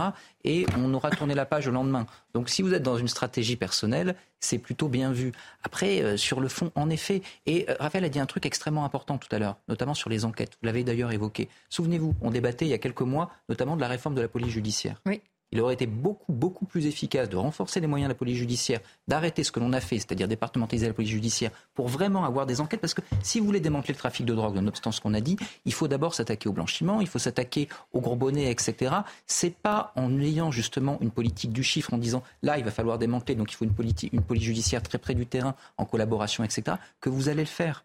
On, est, on a une politique, on a une situation en matière de drogue qui est une, qui est une situation calamiteuse et on la gère avec de la communication. Et ben ça, ça peut pas marcher. Effectivement, vous êtes euh, d'accord sur le côté euh, envoyer la CRS 8, c'est euh, avant tout de la communication plus qu'un moyen véritablement oui. efficace alors, de changer les choses. Elle est double même, parce qu'il y, y, a deux mots clés. Il y a le mot Marseille, parce qu'effectivement, il y a l'idée euh, avec Emmanuel Macron notamment que Marseille est une ville laboratoire, et donc on va tout essayer dans la mesure où Marseille est, euh, va pas bien, eh bien on va essayer, y compris d'ailleurs sur des sujets qui ne sont pas liés à la sécurité. Par exemple, euh, imaginez que des, des directeurs de collège, des proviseurs puissent euh, embaucher leurs propres profs, etc. Mm. Donc il y a l'idée que à Marseille, dans la mesure où ça va pas bien, on va essayer de tout tenter. Tout est possible. Tout est possible. Et deuxièmement, il y a l'idée aussi. Je vous coupe, je suis vraiment désolé, il faut qu'on ah. aille rejoindre notre correspondante euh, en Corse parce que Christian Loudi, vous êtes euh, dans la manifestation et il semble que les tensions débutent dans cette manifestation. C'est ça, Christina? Alors écoutez, euh, les manifestants ont commencé à se, bah, vous l'entendez derrière moi, hein, ont commencé à se diriger euh, euh, à l'intérieur de la cité, là où les agents municipaux avaient été menacés dimanche à 5 heures du matin lors de leur tournée. ils scandent ici, on est chez nous, on est là. on appelle certainement aux dealers qu'ils se somment de, vivre ici. et donc du coup, eh bien, tout le monde s'est rassemblé là au pied, vous le voyez sur mes images, au pied des immeubles. et on attend, on espère pas de débordement, euh, mais c'est vrai euh, que ça commence un petit peu à scander, je vous le disais, on est là, on est chez nous, pour montrer justement qu'il n'y a pas de zone de non-droit ici, comme nous le disait notre invité tout à l'heure, les personnes que l'on a pu interviewer. Le message, c'est vraiment celui-là, pas de message, pas de, de zone de non-droit en Corse, et vraiment montrer que la drogue est un fléau et qu'ici, eh bien, on dit non à ce fléau. Euh, Christina Luzzi. Vous revenez vers nous, évidemment, euh, si les choses bougent. Pardon, Franck de Dieu, je vous ai totalement interrompu. Je vous laisse donc, pardon, finir justement, vous parliez de Marseille, le laboratoire pour le président de la République, avec son plan Marseille en grand. Oui, et également pour, euh, pour le ministre de l'Intérieur, puisque, effectivement, il y a l'idée qu'il faut s'activer. Il faut agir immédiatement. Ça a été dit largement. Il y a une dimension de trait de, communication dans, dans, cette, dans, dans, cette décision. Pardon. Moi, je ne peux pas m'empêcher de faire un parallèle, bien sûr, avec Nicolas Sarkozy. Peut-être en parlera-t-on plus tard. Exactement. En se disant, bon, regardez, lui aussi, il était ministre de l'Intérieur, il faisait feu de tout bois pour agir, etc. J'ai l'impression que l'actuel ministre a franchi une ligne de plus parce que son prédécesseur agissait par la loi. On avait dit beaucoup. Il y avait des lois sécurité à n'en plus finir à l'époque de Nicolas Sarkozy avec des résultats qui n'étaient pas extrêmement bons. Lui, c'est le concret, on envoie, on fait pas de loi, on l'a déjà fait, on va envoyer directement en, dur les, CRS et vous allez voir, on va nettoyer tout ça. Pardon, mais il essaye de répondre, c'est pour ça que je rejoins les intervenants sur l'idée de communication, c'est qu'il essaye de répondre par, euh, je dirais, une attitude un peu martiale de court terme face à un sujet qui est un sujet euh, très complexe de long terme et qu'on n'arrive pas, malgré des lois, malgré des, torses que l'on bombe, à, euh, avoir des résultats euh, tangibles. On va parler des émeutes dans un instant parce qu'on sera notamment avec le chef du service d'information et de communication de la police nationale. Je vous remercie Alexis Tordo parce que vous nous quittez. On se retrouve évidemment juste après la pause. Restez avec nous à tout de suite. De retour avec mes invités euh, pour euh, Punchline, on va parler dans un instant euh, du bilan des émeutes et du tout le travail d'enquête qui s'est poursuivi ce dernier mois. Mais tout de suite, le rappel de l'actualité avec vous, Michael Dos Santos. Rebonjour, Michael.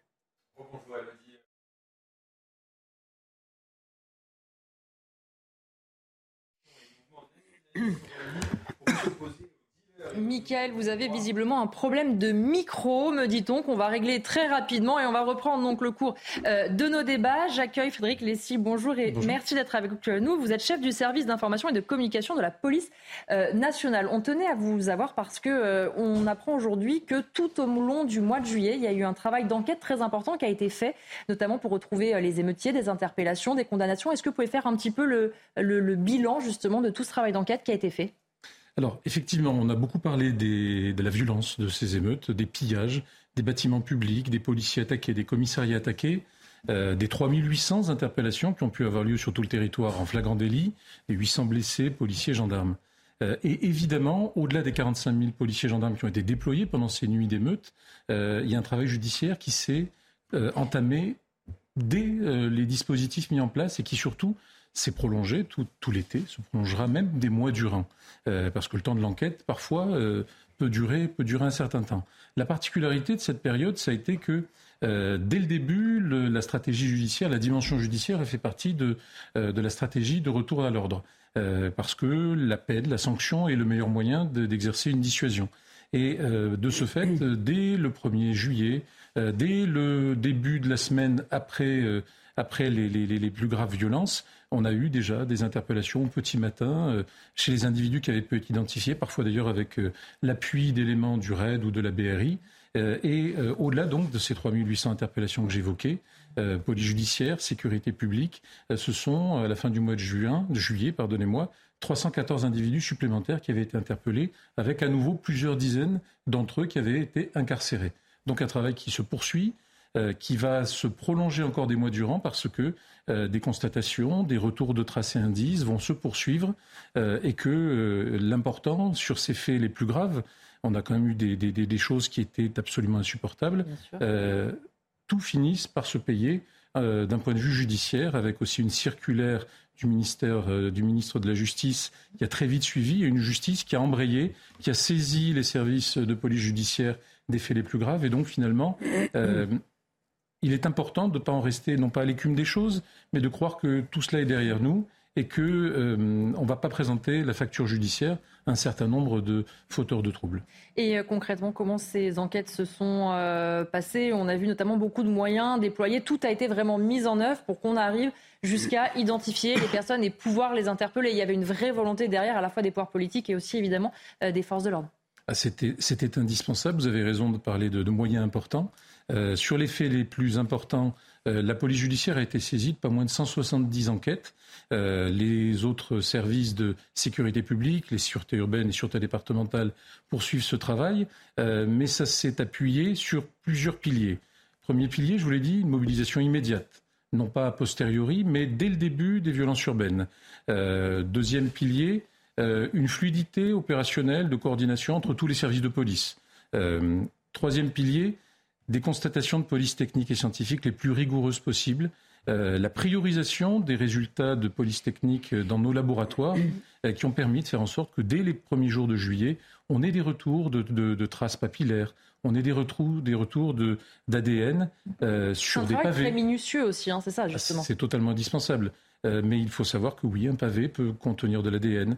Euh, l'embase d'un mortier qui a été utilisé pour tirer sur les forces de l'ordre euh, peut laisser de l'ADN. Les, traces, les traces papillaires continuent à être relevées. certaines ont pu être sorties sur des traces papillaires qui avaient été laissées sur des véhicules qui avaient pu être dégradés. L'importance aussi de la vidéosurveillance. Certains commentent beaucoup ça ne sert à rien, ce ne serait pas suffisant, ce n'est pas utile. Euh, ça a été capital dans les investigations qui ont été menées, comme bien souvent. Euh, les réseaux de surveillance urbain, mais aussi euh, la vidéo des commerces qui a pu être, qui a pu être exploitée, et elle a été énormément mise à contribution. et la connaissance des policiers aussi de leur, de leur mis en cause, parce qu'une fois que vous avez reconnu quelqu'un sur une, vous avez quelqu'un d'identifiable sur une vidéo, encore faut-il être capable justement de l'identifier et de savoir, lui, je l'ai contrôlé à telle date.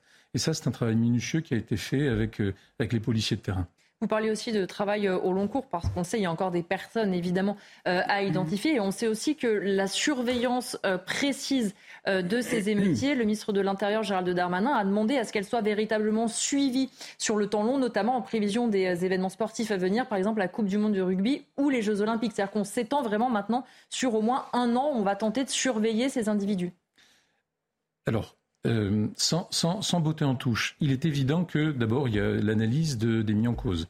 Euh, le ministre de l'Intérieur, euh, lors d'auditions parlementaires, a déjà commencé à en donner quelques éléments et je pense qu'il s'est d'ailleurs engagé à, donner encore des précisions dans l'avenir. ces individus-là, ces fauteurs de troubles-là, c'est certain que lorsque les services de sécurité font du criblage pour certains types d'événements, il faudra les écarter systématiquement. Mais voilà, c'est une stratégie très large, euh, mais qu'en tout cas, on ne retrouve pas ces individus au cœur d'événements euh, qui doivent faire le, renom de notre pays et où on se dirait, mais comment ça se fait qu'ils soient passés au travers? Raphaël Saint-Vis, quand on voit ces chiffres, ce travail qui a eu lieu, euh, on se félicite. On se dit, voilà, quand on met les moyens, ça marche. Et la justice, alors évidemment, on ne les a pas tous retrouvés, mais la justice passe et plutôt rapidement, efficacement. Alors je ne sais pas si on peut dire euh, rapidement, efficacement. En tout cas, ce qui est sûr, c'est qu'elle passe. Et moi, je, je pense que tout le monde s'en réjouit. C'est-à-dire que se dire qu'aujourd'hui, tous ceux qui ont participé de près ou de loin à ces émeutes euh, peuvent avoir des nuits compliquées, dans l'angoisse d'être réveillés, dépotrominés par, par, par des, policiers qui viendraient les, les placer en garde à vue. Moi, je m'en réjouis. C'est-à-dire que ce qu'on a pu voir pendant ces, ces, ces jours d'émeute, était insupportable pour le plus grand nombre des Français. Et donc oui, euh, que ce travail de justice puisse s'opérer, même dans la durée, euh, en profondeur, c'est génial. Mais j'ai une petite remarque. C'est-à-dire que euh, vous, vous, expliquiez justement que la vidéoprotection avait participé grandement au fait que des semaines après ces émeutes, on puisse aujourd'hui identifier un certain nombre d'individus. Et c'est là que je trouve la chose assez géniale, c'est que je pense que c'est non seulement la vidéoprotection, mais également les réseaux sociaux. Parce que, et c'est là le grand paradoxe, c'est qu'à la fois, euh, ces réseaux sociaux ont été une sorte de moteur euh, de, de, carburant à ces émeutes euh, parce qu'on est dans une, une société, de, société de plus en plus nombriliste où on se regarde, on aime à, commenter et, à participer, à se voir dans ces actions insupportables. Et en même temps, aujourd'hui, c'est aussi par ce biais-là, je pense, qu'un euh, certain nombre d'enquêtes peuvent euh, s'accélérer parce que ces individus se sont mis en scène comme étant euh, des pillages, des razzias dans toute la France. C'est vrai que le message que vous envoyez est, important, c'est-à-dire de dire à ceux qui peut-être se sont crus un peu malins sur le moment à faire des concours sur les réseaux sociaux, de leur dire attention, il y a une fermeté et il y a une volonté d'aller jusqu'au bout. C'est pas parce qu'on parle moins des émeutes qu'ils sont tranquilles et qu'ils peuvent dormir tranquilles. Alors vous avez raison, il y a ce message adressé aux perturbateurs, aux auteurs de ces violences urbaines et puis, il y a aussi le message adressé à tout citoyen euh, qui a été, euh, vous utilisiez le mot insupportable, que je reprends totalement. Euh, il y a des choses qui ont été insupportables à, voir, que les gens ont vécu. N'oublions pas une affaire qui est sortie, un immeuble d'habitation dans la banlieue lyonnaise à Saint-Fons, sur lequel il y a près de 60-70 personnes qui sont évacuées, sur lesquelles des, un ou deux individus ont été identifiés. donc, je pense qu'il est important que, que les Français aient confiance qui n'ait pas l'impression que tout ça va être passé par pertes et profits, que les impôts passeront par là et que ces, personnes-là resteront impunies euh, euh, parce que finalement on va passer l'éponge. Euh, chacun assume ses actes et c'est bien normal finalement. Franck de Dieu, effectivement, on voit là la volonté, notamment hein, du ministre de l'Intérieur, de la Justice aussi, vous le rappeliez, de se dire il faut qu'on soit absolument intraitable sur ce qui s'est passé. Si on ne veut pas que ça recommence, la seule solution, c'est qu'il y ait des interpellations et qu'il y ait une justice qui soit faite. Oui, on sent effectivement qu'on veut jouer sur tous les tapis de la répression. Euh, immédiatement, euh, le soir des émeutes et des interpellations, à moyen terme avec euh, le travail judiciaire, mais aussi à long terme en se disant on va augmenter le budget du ministère de l'Intérieur, etc. Bon. Juste une petite précision, je, partage totalement euh, ce qui vient d'être dit, mais juste une petite précision, il faut aussi ne pas négliger l'aspect un peu social des choses. C'est-à-dire que euh, l'État, bien sûr, agit euh, pour se dire qu'il n'y a pas de non-droit, la République fait son œuvre, mais enfin, là, est-ce qu'on a investi cette année pour que les, ces jeunes partent plus en colo que les années précédentes? Pardon de faire. Euh, oui, ça c'est tout le volet éducation, bah environnement. D'accord, bah, je ne vais pas vous faire le, couplet euh, bourdieusien en disant non, non, non, mais tout est social. Non, tout n'est pas social. Mais enfin, il y a un petit peu de ça quand même. C'est-à-dire, est-ce qu'on a euh, des aides supplémentaires? Est-ce qu'on a encouragé tout ce qui est, je dirais, les résultats, les, on a favorisé les réussites scolaires, l'écolo pour, pour, pour, pour, ces, vacances? Moi, je, je, je ne vois pas véritablement d'efforts là-dessus. Je vois plutôt, au contraire, des tours de vis budgétaires au détriment des aides, au détriment de l'assurance chômage. Et je dis, bon voilà, euh, il faut aussi marcher sur les deux jambes. Benjamin Morel, sur euh, ce bilan, alors qui est encore euh, évidemment évolutif, on peut quand même se féliciter quand les choses fonctionnent bien. Oui, et ça montre un truc en réalité, c'est qu'il ne faut pas de nouvelles lois. Hein tout à l'heure, Franck de Dieu parlait du mandat Sarkozy où on faisait une nouvelle loi. Là, on aurait une nouvelle loi, on aurait une loi émeute. Et cette loi émeute aurait fait que plus jamais il n'y aurait eu d'émeute promis juré. Évidemment. En réalité, le problème aujourd'hui, c'est pas l'état de notre législation et c'est surtout pas d'aggraver à nouveau les peines. Le problème, c'est de les faire appliquer et d'avoir les moyens suffisants pour, en effet, permettre que les enquêtes aboutissent et permettre ensuite qu'il puisse y avoir des incarcérations quand il doit y avoir incarcération. Et ça rejoint totalement ce qui était dit également sur la faillite d'autres services publics, l'école, l'aide sociale, etc. Si jamais vous n'avez pas des services publics qui fonctionnent bien, et la police est un service public, singulier, particulier, mais un service public, eh bien, vous ne pouvez pas avoir d'État qui fonctionne bien et vous aggravez les problèmes. Or, pendant des années, comme on ne voulait pas mettre d'argent dans les services publics, qu'est-ce qu'on faisait? On faisait du symbole, on faisait de la com. Et la meilleure façon de faire de la com, eh ben, c'est de faire voter une nouvelle loi. Je suis heureux qu'au moins de là-dessus, on tente de s'en sortir. Vous savez à peu près combien euh, d'hommes on a encore mobilisés là justement sur euh, toutes les enquêtes qui sont encore en cours? Alors, donner, donner un chiffre de ce type, ce serait, ce serait particulièrement compliqué. mais il y a encore plus d'un millier d'enquêtes qui sont en cours. à travers les différents services. Et nous sommes dans un temps encore court, un mois et demi après les, émeutes. une enquête judiciaire, ça peut se dérouler sur plusieurs mois.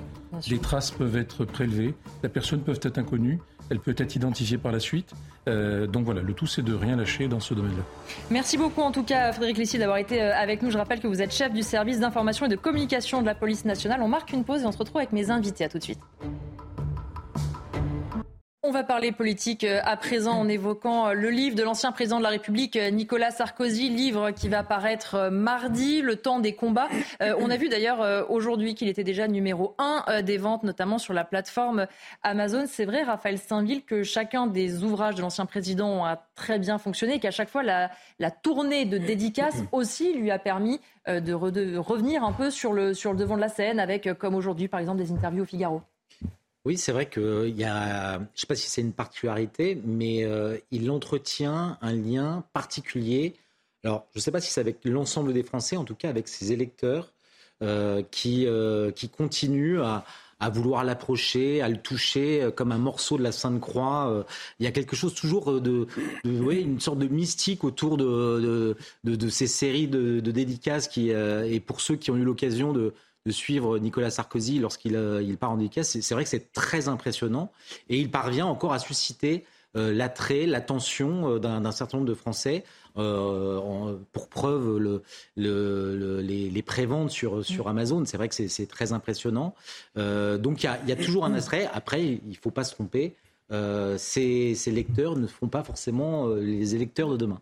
Oui, bien sûr, mais c'est vrai que Benjamin Morel, on voit souvent les livres politiques font un peu des flops, n'intéressent pas beaucoup. En revanche, le côté euh, coulisses, là, il raconte les années 2009 à 2011, avec le style Nicolas Sarkozy de dresser aussi des portraits mordants euh, comme on dit, ça, ça fonctionne encore très bien. Oui, et c'est pas vraiment un livre politique. Vous savez, le livre politique, c'est un livre écrit par euh, une femme ou un homme politique qui explique pourquoi il fera le meilleur président de la République alors que personne ne le connaît. C'est souvent pas lui qui l'a écrit et lui-même ne l'a peut-être même pas lu. Donc là, on est face à un autre objet en réalité. C'est un peu un livre d'histoire, c'est-à-dire il y a évidemment qui plus est une plume Sarkozy qui fait que bah, c'est attractif, c'est croustillant, et puis il y a la volonté de savoir qu'est-ce qui s'est passé durant ces cinq ans. Et donc, il y a quand même une curiosité, il y a un attrait, il y a quelque chose. Et donc, en effet, outre le fait qu'il y a une forme d'aura, notamment dans l'électorat de droite, parce que même si une partie de cet électorat aujourd'hui est un peu la gueule de bois du sarkozysme, parce que, un, il y a eu le mouvement Pécresse et le non-soutien, ensuite, il y a quand même un bilan fait du sarkozysme qui n'est plus si mirifique qu'il y a quelques années, on voit que tout n'a pas été bien fait, mais c'est le dernier président de droite. C'est le dernier de cette famille politique qui a gagné. Et donc ça, dans un électorat très marqué par une forme de culture bonapartiste, celui qui a gagné, le dernier qui a gagné, eh ben, il y a quand même quelque chose. Et donc, évidemment, il y a un attrait, il y a une curiosité, mais je rejoins tout à fait ce qui a été dit. Les lecteurs font pas du tout en la matière, mais alors pas du tout des électeurs. Bien sûr. Franck de Dieu, c'est vrai ce que disait euh, Benjamin Morel sur ce euh, côté, euh, la droite est orpheline depuis de nombreuses années d'un chef. Et donc, il a aussi cette stature, même s'il s'est éloigné de son parti des Républicains. Mais pour les gens qui vont à ses dédicaces, pour les personnes qui ont pu le soutenir, notamment lors de ses campagnes, il reste le dernier qui a réussi, dans leur camp, en tout cas, à les amener au pouvoir. Et donc, ça, ça pose quand même clairement une stature. Il n'y a pas d'héritier à droite de Nicolas Sarkozy. Non, mais si vous faites un peu d'histoire, vous allez vous apercevoir que ça ne marche pas pour Valérie Giscard d'Estaing. Valéry Giscard d'Estaing reste très longtemps mm. après euh, sa défaite à l'élection présidentielle de 81. Il tente, comme lui d'ailleurs, de faire plusieurs fois euh, des retours euh, par l'intermédiaire de, par le truchement de la région Auvergne. Il n'y arrive pas fondamentalement. Ce qui est étrange, c'est que finalement, vous avez une cohabitation entre un parti LR qui n'a pas fonctionné, pas très bien, pas du tout même fonctionné à l'élection présidentielle, peut-être un peu mieux euh, pour les législatives avec une, une capacité à, à faire euh, passer une loi ou à les refuser, mais vous avez quand même encore des personnalités qui dépassent effectivement, je vous rejoins sur le caractère un peu bonapartiste, qui dépassent le rôle, et même gaulliste, euh, le rôle des partis, hein, et qui comptent, dont la parole compte, qui sont écoutés, entendus, lus. voilà. Et Nicolas Sarkozy fait partie de, de ces de ces, de, ces personnes à la, à la, différence de Valéry Giscard d'Estaing qui était plutôt issu d'une droite, je dirais un peu orléaniste, plus bourgeoise, et donc là avec lesquels euh, finalement une défaite, euh, eh bien c'est une défaite. On va regarder un certain nombre euh, de citations euh, de Nicolas Sarkozy puisqu'il a accordé une interview à nos confrères du Figaro. D'abord, il dit Ceci, le débat politique ne réagit plus que par pulsion et par réflexe face à des images qui choquent et qui effacent toute réflexion approfondie. On va la voir s'afficher euh, dans un instant. Benjamin Morel, il parle précisément notamment de la guerre en Ukraine, de la fausse promesse de l'Ukraine faisant partie de l'Union européenne. Mais on peut appliquer cette phrase quasiment à tous les débats politiques. Le côté on réagit beaucoup sous l'émotion et on le disait tout à l'heure avec vous, on fait des lois pour tout et n'importe quoi. On sent qu'il y a un peu plus de recul. Oui, bah, en réalité, on est dans un régime de l'information, notamment guidé par les réseaux sociaux aujourd'hui, qui fait qu'en effet, l'image est beaucoup plus marquante que de longs débats, de longs discours. Et ça, je ne suis pas sûr qu'on gagne tout à fait au change. La réalité, c'est que c'est l'un des éléments de crise structurelle de l'ensemble du monde occidental. Pas une seule démocratie occidentale ne va bien. Et c'est également lié pas seulement aux institutions. Dise, vous direz, c'est évidemment un problème institutionnel. Non, c'est en réalité un problème de structuration de l'espace public et personne n'a réussi à trouver vraiment la bonne régulation. Ça, à sa décharge, il a identifié depuis assez longtemps. À sa non-décharge, il a quand même beaucoup participé à l'aggraver. Parce que justement, la frénésie, on parlait tout à l'heure, mais la loi sur les chiens méchants, souvenez-vous, il y a un chien qui mord, etc. Tout de suite, il faut faire une loi, etc. Le fait d'attirer les caméras derrière lui en disant, eh bien, montrer, c'est faire cette idée-là qui en mmh. fait est fondamentalement dysfonctionnelle, on en revient à ce qu'on disait tout à l'heure, eh bien, il a en grande partie instauré et importé cela, notamment de la communication anglo-saxonne. Donc euh, c'est bien beau de le constater, encore aurait-il mieux fait de l'éviter. Sur la Russie et sur l'Ukraine, il a également des réflexions intéressantes. Quand il parle de ça, ben, il a fondamentalement raison. C'est bien beau de dire à Zelensky, voilà, vous êtes dans l'Union européenne. La réponse est que non, l'Union européenne, c'est très très loin pour l'Ukraine. Il faut intégrer l'acquis communautaire, il faut des. Parce qu'il dit que ça ne sert à rien de leur promettre quelque chose qu'en fait à la fin on ne tiendra pas. On crée des frustrations. On l'a fait avec la Turquie d'ailleurs. On a vu le résultat. On, a démantelé en grande partie les structures de l'État turc de jadis. Du coup, on a permis la montée de l'AKP et d'Erdogan et on a totalement décrédibilisé ce qui pouvait être le nationalisme turc et on a fait monter la frustration en Turquie, ce qui a également encouragé les islamistes. Donc là, là-dessus, il a fondamentalement raison. Qu'est-ce qui se passera dans l'opinion ukrainienne quand ils comprendront que l'OTAN est très loin et l'Union européenne l'est encore plus? Eh bien, nul ne le sait. Vous vouliez réagir à ce que oui, disait Benjamin Je ne suis pas exactement d'accord avec Benjamin sur un point, c'est qu'effectivement Nicolas Sarkozy a presque inventé ce système de réaction immédiate, de production de lois en chaîne. Euh, mais j'ai l'impression tout de même que lorsque on soumet aux populations occidentales la France en 2005 et euh, euh, le Royaume-Uni à l'occasion du Brexit, c'est-à-dire sur des, sur des sujets où là, ce qui sont des sujets un peu systémiques, qui emportent véritablement une vision du monde, on est assez impressionné favorablement par la capacité des Français ici, des Britanniques là-bas, ben, de poser le problème, d'entendre des, des, des, des, oppositions, de, de, le, de penser les sujets et euh, sur des sujets qui parfois ont une dimension très technique, à partir du moment, il me semble, où on remet en cause une sorte de vision du monde, une façon de refaire de la politique, et eh bien à ce moment-là, les Français ne réagissent pas au, coup par coup, avec à coup de, de tweets, etc. Non, euh, ils sont prêts à, penser le monde. Mais Franck, on est bien d'accord, mais à l'époque, si on prend par exemple 2005, il y a plusieurs mois de débat le référendum est intéressant. Le référendum de 2005, vous prenez la cote de popularité de Jacques Chirac au mois de novembre, elle est de 35%. Au mois de mars, elle n'a pas bougé. Ce n'est pas un référendum contre ou pour Chirac. En revanche, le oui à la Constitution européenne est passé de 65 à 45%. Pourquoi? Parce qu'il y a plusieurs mois de débat. Et ça, aujourd'hui, on ne se l'accorde plus. C'est-à-dire qu'aujourd'hui, bah, la campagne doit être très rapide quand il y a une campagne. Souvenez-vous, les derrière campagnes qui ont été éclipsées par d'autres événements. Et donc là, on est rentré dans un régime, je dirais, de l'espace public qui est un régime fondamentalement différent. Et justement, on aurait besoin de retrouver ce temps. Parce qu'ils ont conscience qu'il y a une forme, que lorsqu'on débat de sujets euh, comme en 2007 ou en 2022, il y a une forme d'indifférenciation gouvernementale à la fin. C'est-à-dire qu'on ne débat pas du système. On ne débat pas de savoir quel est le cadre de la souveraineté. En ce qui concerne le Brexit en 2016, en ce qui concerne la Constitution en 2005, ça a été le cas. Et quand c'est le cas, les Français en ont conscience. Donc c'est une question de temps, mais, ce n'est pas une question, euh, je pense, qui soit liée à la, au, déclin, au déclin politique et intellectuel de, du peuple occidental. Pardon, mais en fait, lorsque Nicolas Sarkozy s'exprime et parle de, ses réactions, de ses pulsions euh, qui façonnent finalement le, débat public, il ne s'inscrit pas, enfin, il ne, pense ni au Brexit, ni, euh, ni au, débat sur le, traité euh, européen, où on a eu effectivement un temps long pour pouvoir réfléchir, débattre, se s'échirper éventuellement. Là, on est dans un temps de crise et je pense que ce qu'il traduit et ce qui est très juste, c'est notre incapacité aujourd'hui à, raisonner sur des temps longs, mais euh, par irruption, par euh, ce qu'il dit, ce de manière très juste, je pense, sur les, pulsions. C'est-à-dire que regardez euh, un Hubert Védrine, regardez un Henri Guénaud qui ont essayé de prendre la parole et de mettre un peu de nuance dans ce qui nous arrivait. En fait, c'était impossible. Le simple fait d'exprimer une nuance au moment de, cette invasion euh, euh, de l'Ukraine était perçu quasiment comme euh, le fait d'être des, partisans de Poutine. Et, en fait, je pense que c'est très exactement ce que décrit Nicolas Sarkozy dans, cette, manière, de, dans, sa, dans sa lecture du monde d'aujourd'hui et du débat politique aujourd'hui.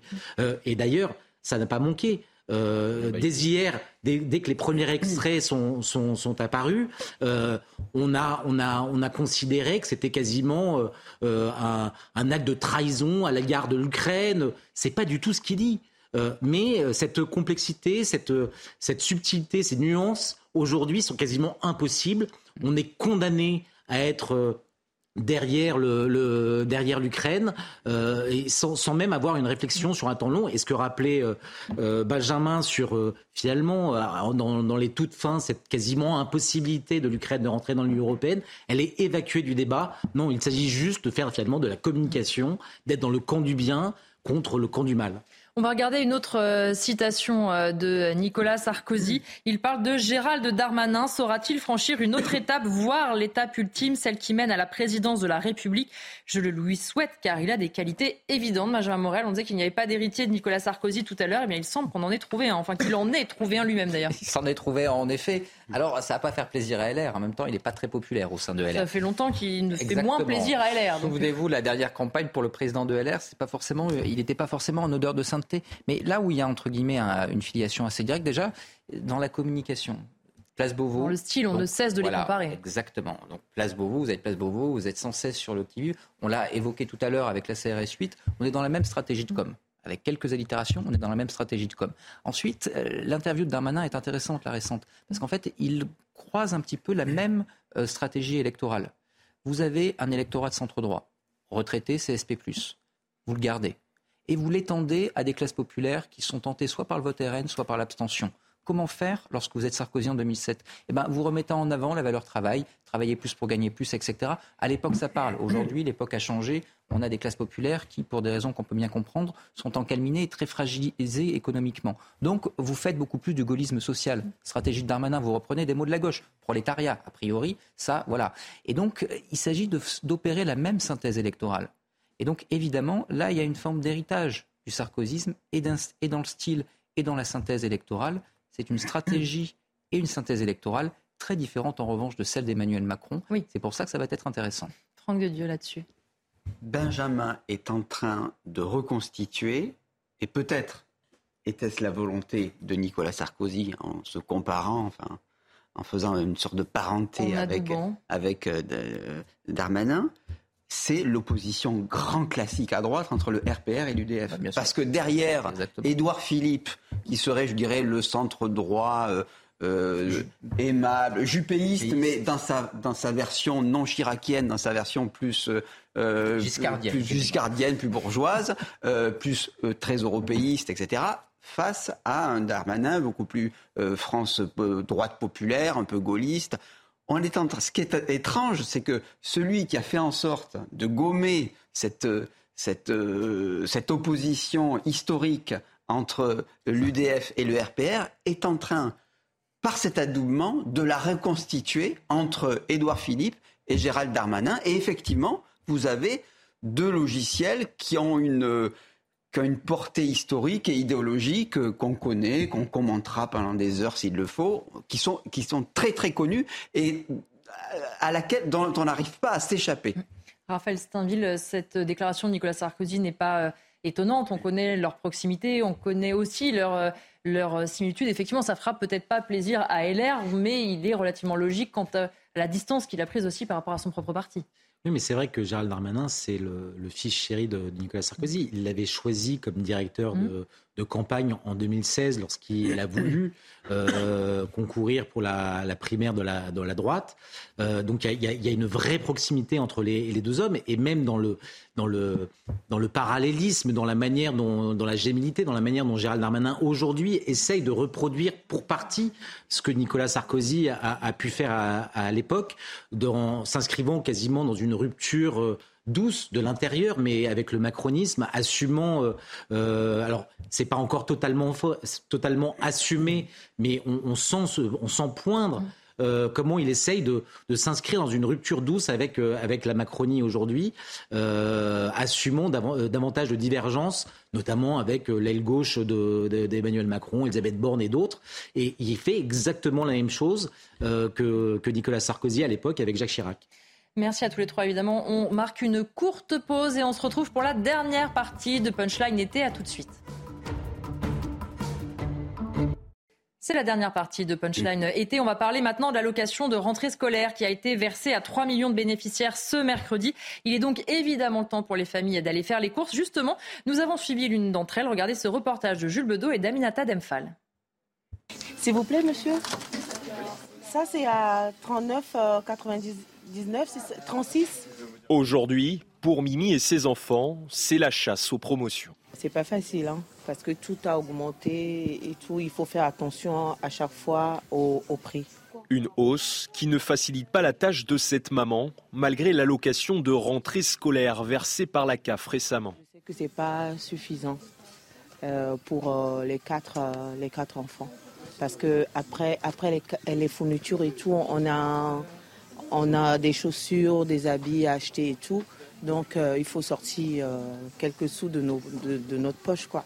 Alors, toute économie est bonne à prendre. Les sacs, il n'y en a qu'à une personne que j'ai acheté le sac, mais les autres, on a conservé leur sac euh, pour l'année prochaine. Par rapport à l'année précédente, les prix des fournitures ont augmenté de 10% dans ce magasin. Bah, c'est dû à l'inflation, l'augmentation du prix des matières premières et du coût de l'énergie. Selon un rapport de la Confédération syndicale des familles, les parents devront dépenser cette année entre 900 et 1700 euros en moyenne pour la scolarité d'un enfant. Ce jour-là, Mimi a dépensé 92 euros au total.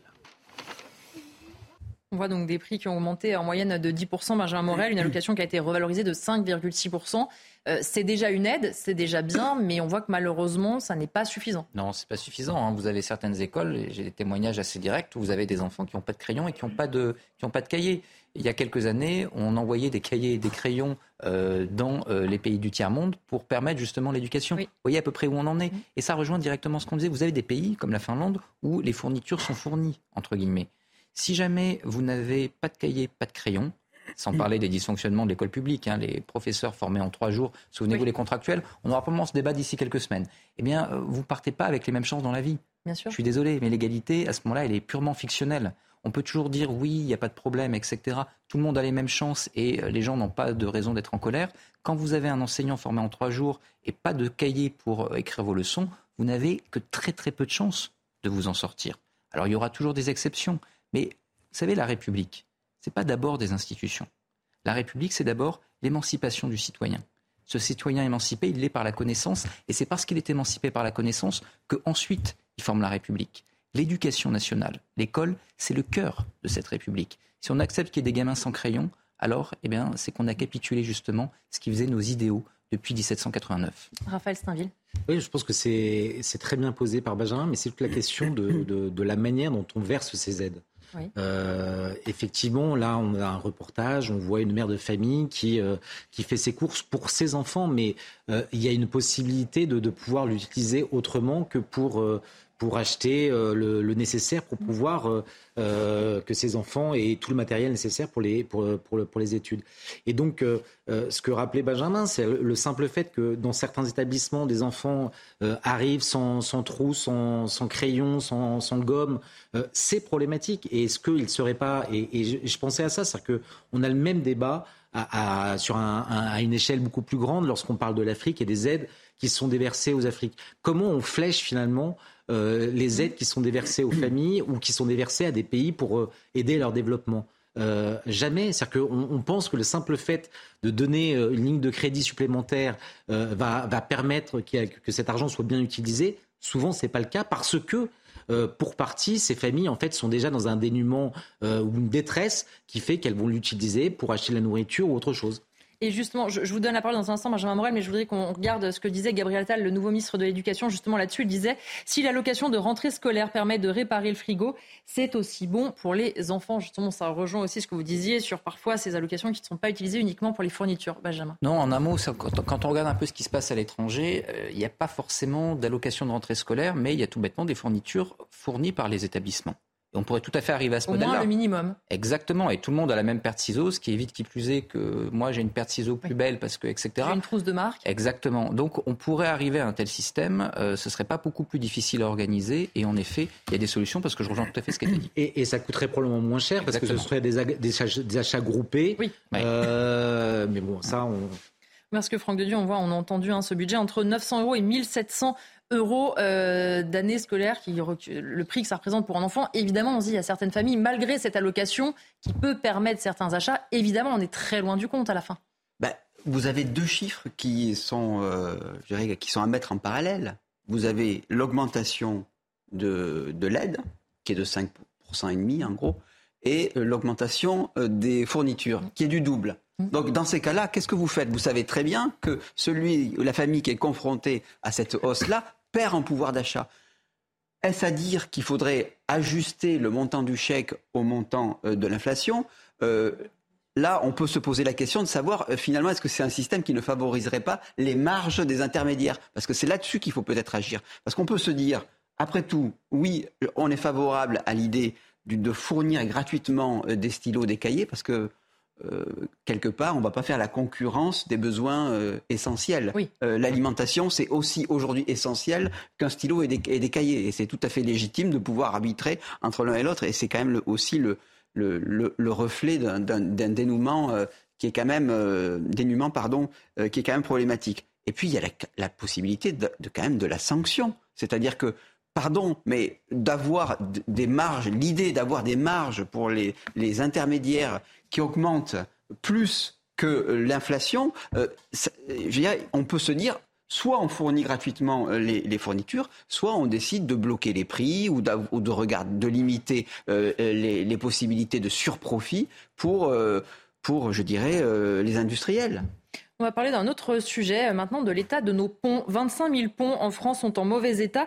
10% des ponts sont orphelins, comme on l'appelle, c'est-à-dire qu'on ne sait même pas qui doit en avoir la charge. Et justement, on va avoir un exemple concret. C'est un pont qui a été construit en 1911. Il est interdit aux camions qui pourtant l'empruntent quand même. Il menace de s'effondrer. Ça se passe à Bondy. Il aurait une portance limitée à 4 tonnes. Et justement, un collectif de riverains tire la sonnette d'alarme. Regardez ce sujet d'Aminata Demphal. C'était il y a 5 ans. Le pont de Morandi à Gênes en Italie s'effondrait en causant la mort de 43 personnes, dont 4 jeunes Français. Aujourd'hui, près de 25 000 ponts présentent un état dit préoccupant en France. C'est le cas du pont Jules Ferry à Bondy, en région parisienne.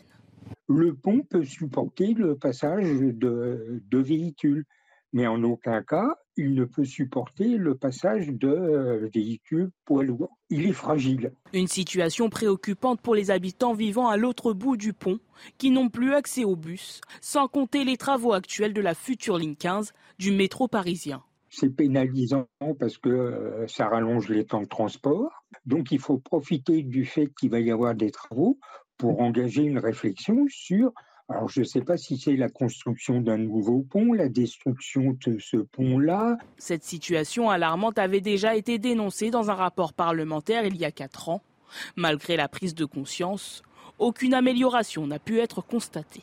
Le principal problème en termes de gestion des ponts, c'est surtout euh, euh, la capacité technique et financière des, communes à faire face à euh, l'entretien de, ces ponts. des travaux sur un pont, ça se chiffre tout de suite en, en centaines de milliers d'euros. À Bondy, au moins cinq autres ponts présenteraient les mêmes problèmes. Benjamin Morel, c'est la même logique. Euh, on parlait notamment l'autre jour des édifices religieux, etc. Tous euh, ces ponts, 25 000 ponts en mauvais état, qu'on n'a pas entretenus au fur et à mesure. Et donc forcément, aujourd'hui, la note, elle est colossale. Et parfois, dans 10% des cas, on ne sait même pas à qui faudrait l'adresser s'il y avait des travaux. Bien sûr. Alors, je parle sous le contrôle de mon voisin qui, à mon avis, en sait un peu plus. Mais je dirais qu'il y a trois gros facteurs. Le premier facteur, c'est euh, la fin de l'aménagement du territoire. Mmh. Or, en effet, là, on délègue ça aux communes, c'est très très bien, mais les communes n'ont pas les moyens en réalité. Puis on leur a sucré quelques trucs ces dernières années. Elles n'ont pas les moyens. Donc il faut réellement, sur le sujet de la voirie, une politique d'aménagement du territoire au niveau national. On l'a quasiment abandonné. De l'autre côté, eh bien, on paye, euh, je suis désolé d'y revenir, mais la privatisation des autoroutes. Mmh. L'argent qui était dégagé sur l'autoroute devait permettre justement eh bien, d'investir sur le réseau secondaire. Le fait qu'on se soit fait quelque peu avoir dans cette démarche de privatisation fait que ces fonds-là, ben, on n'en a pas assez. Et enfin, eh ben, quand on pense à la compétitivité du pays, on pense uniquement charge sociale, coût du travail. Quand une entreprise arrive en France, en effet, elle s'intéresse au coût du travail, mais elle s'intéresse également à tout l'environnement qui va autour, les infrastructures, l'électricité, etc. En ne pensant qu'au coût du travail et on abaisse les dépenses de l'État, etc., on a négligé le reste. Regardez ce qui se passe aux États-Unis.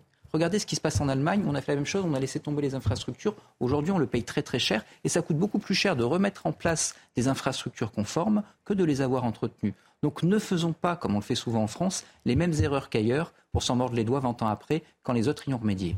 Franck de Dieu, justement, sur ce sujet, sur ce, mauvais entretien ou absence d'entretien complètement d'ailleurs. Vous allez nous dire qu'on est euh, des machines à fabriquer du déficit budgétaire depuis le début de l'émission.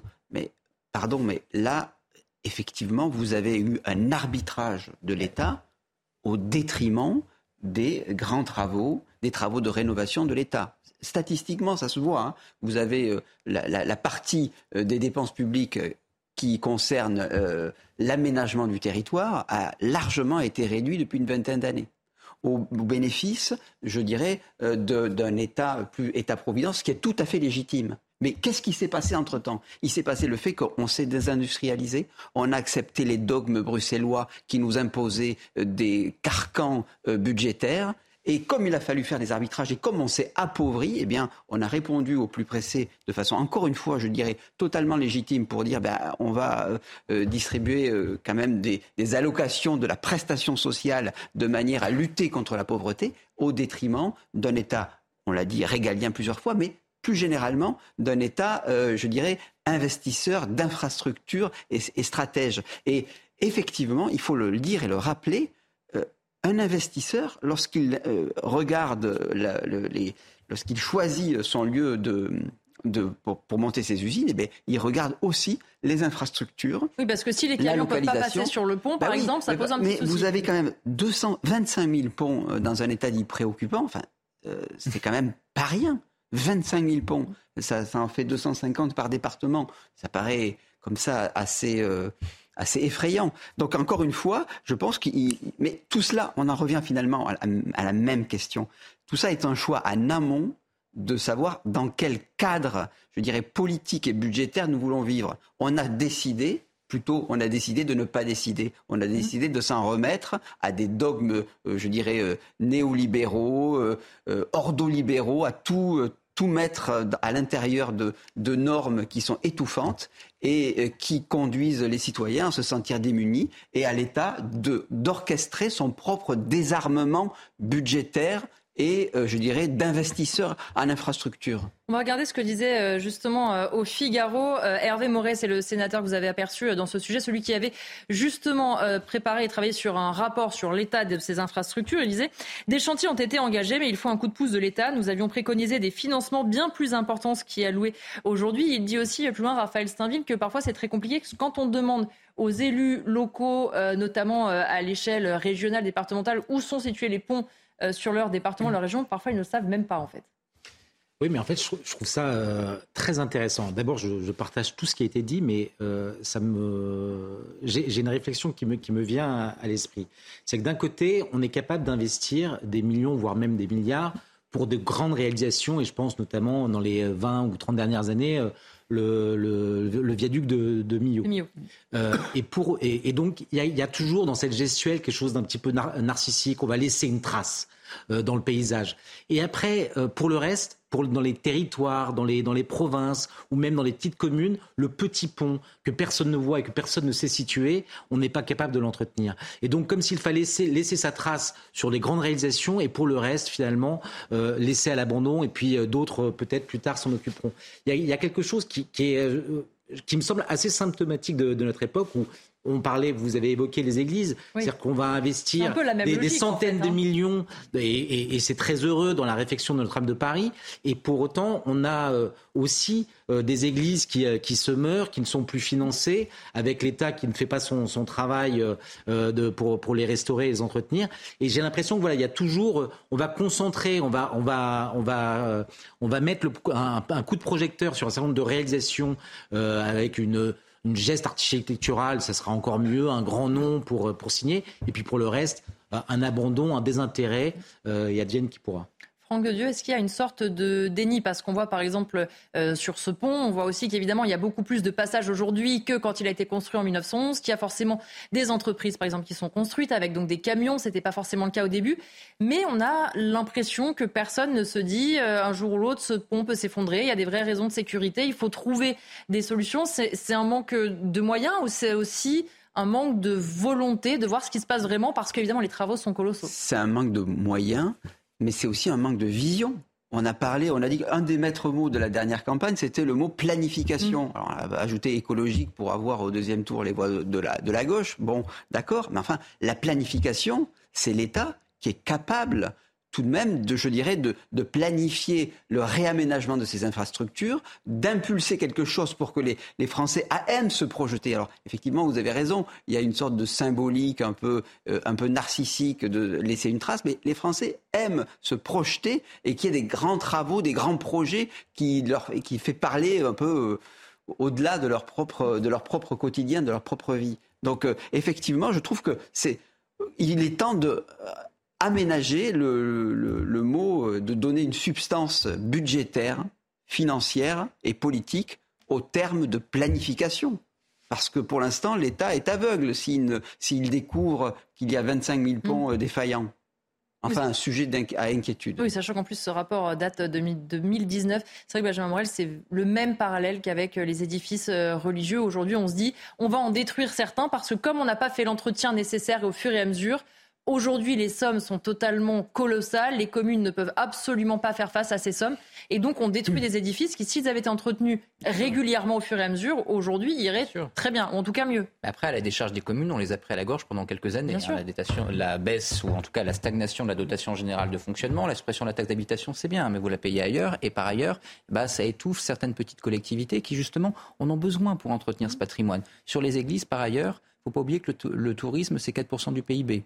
Et on ne vient pas en France pour notre savoir-vivre, pour nos, les gentils mots qu'on dit aux touristes, ah etc.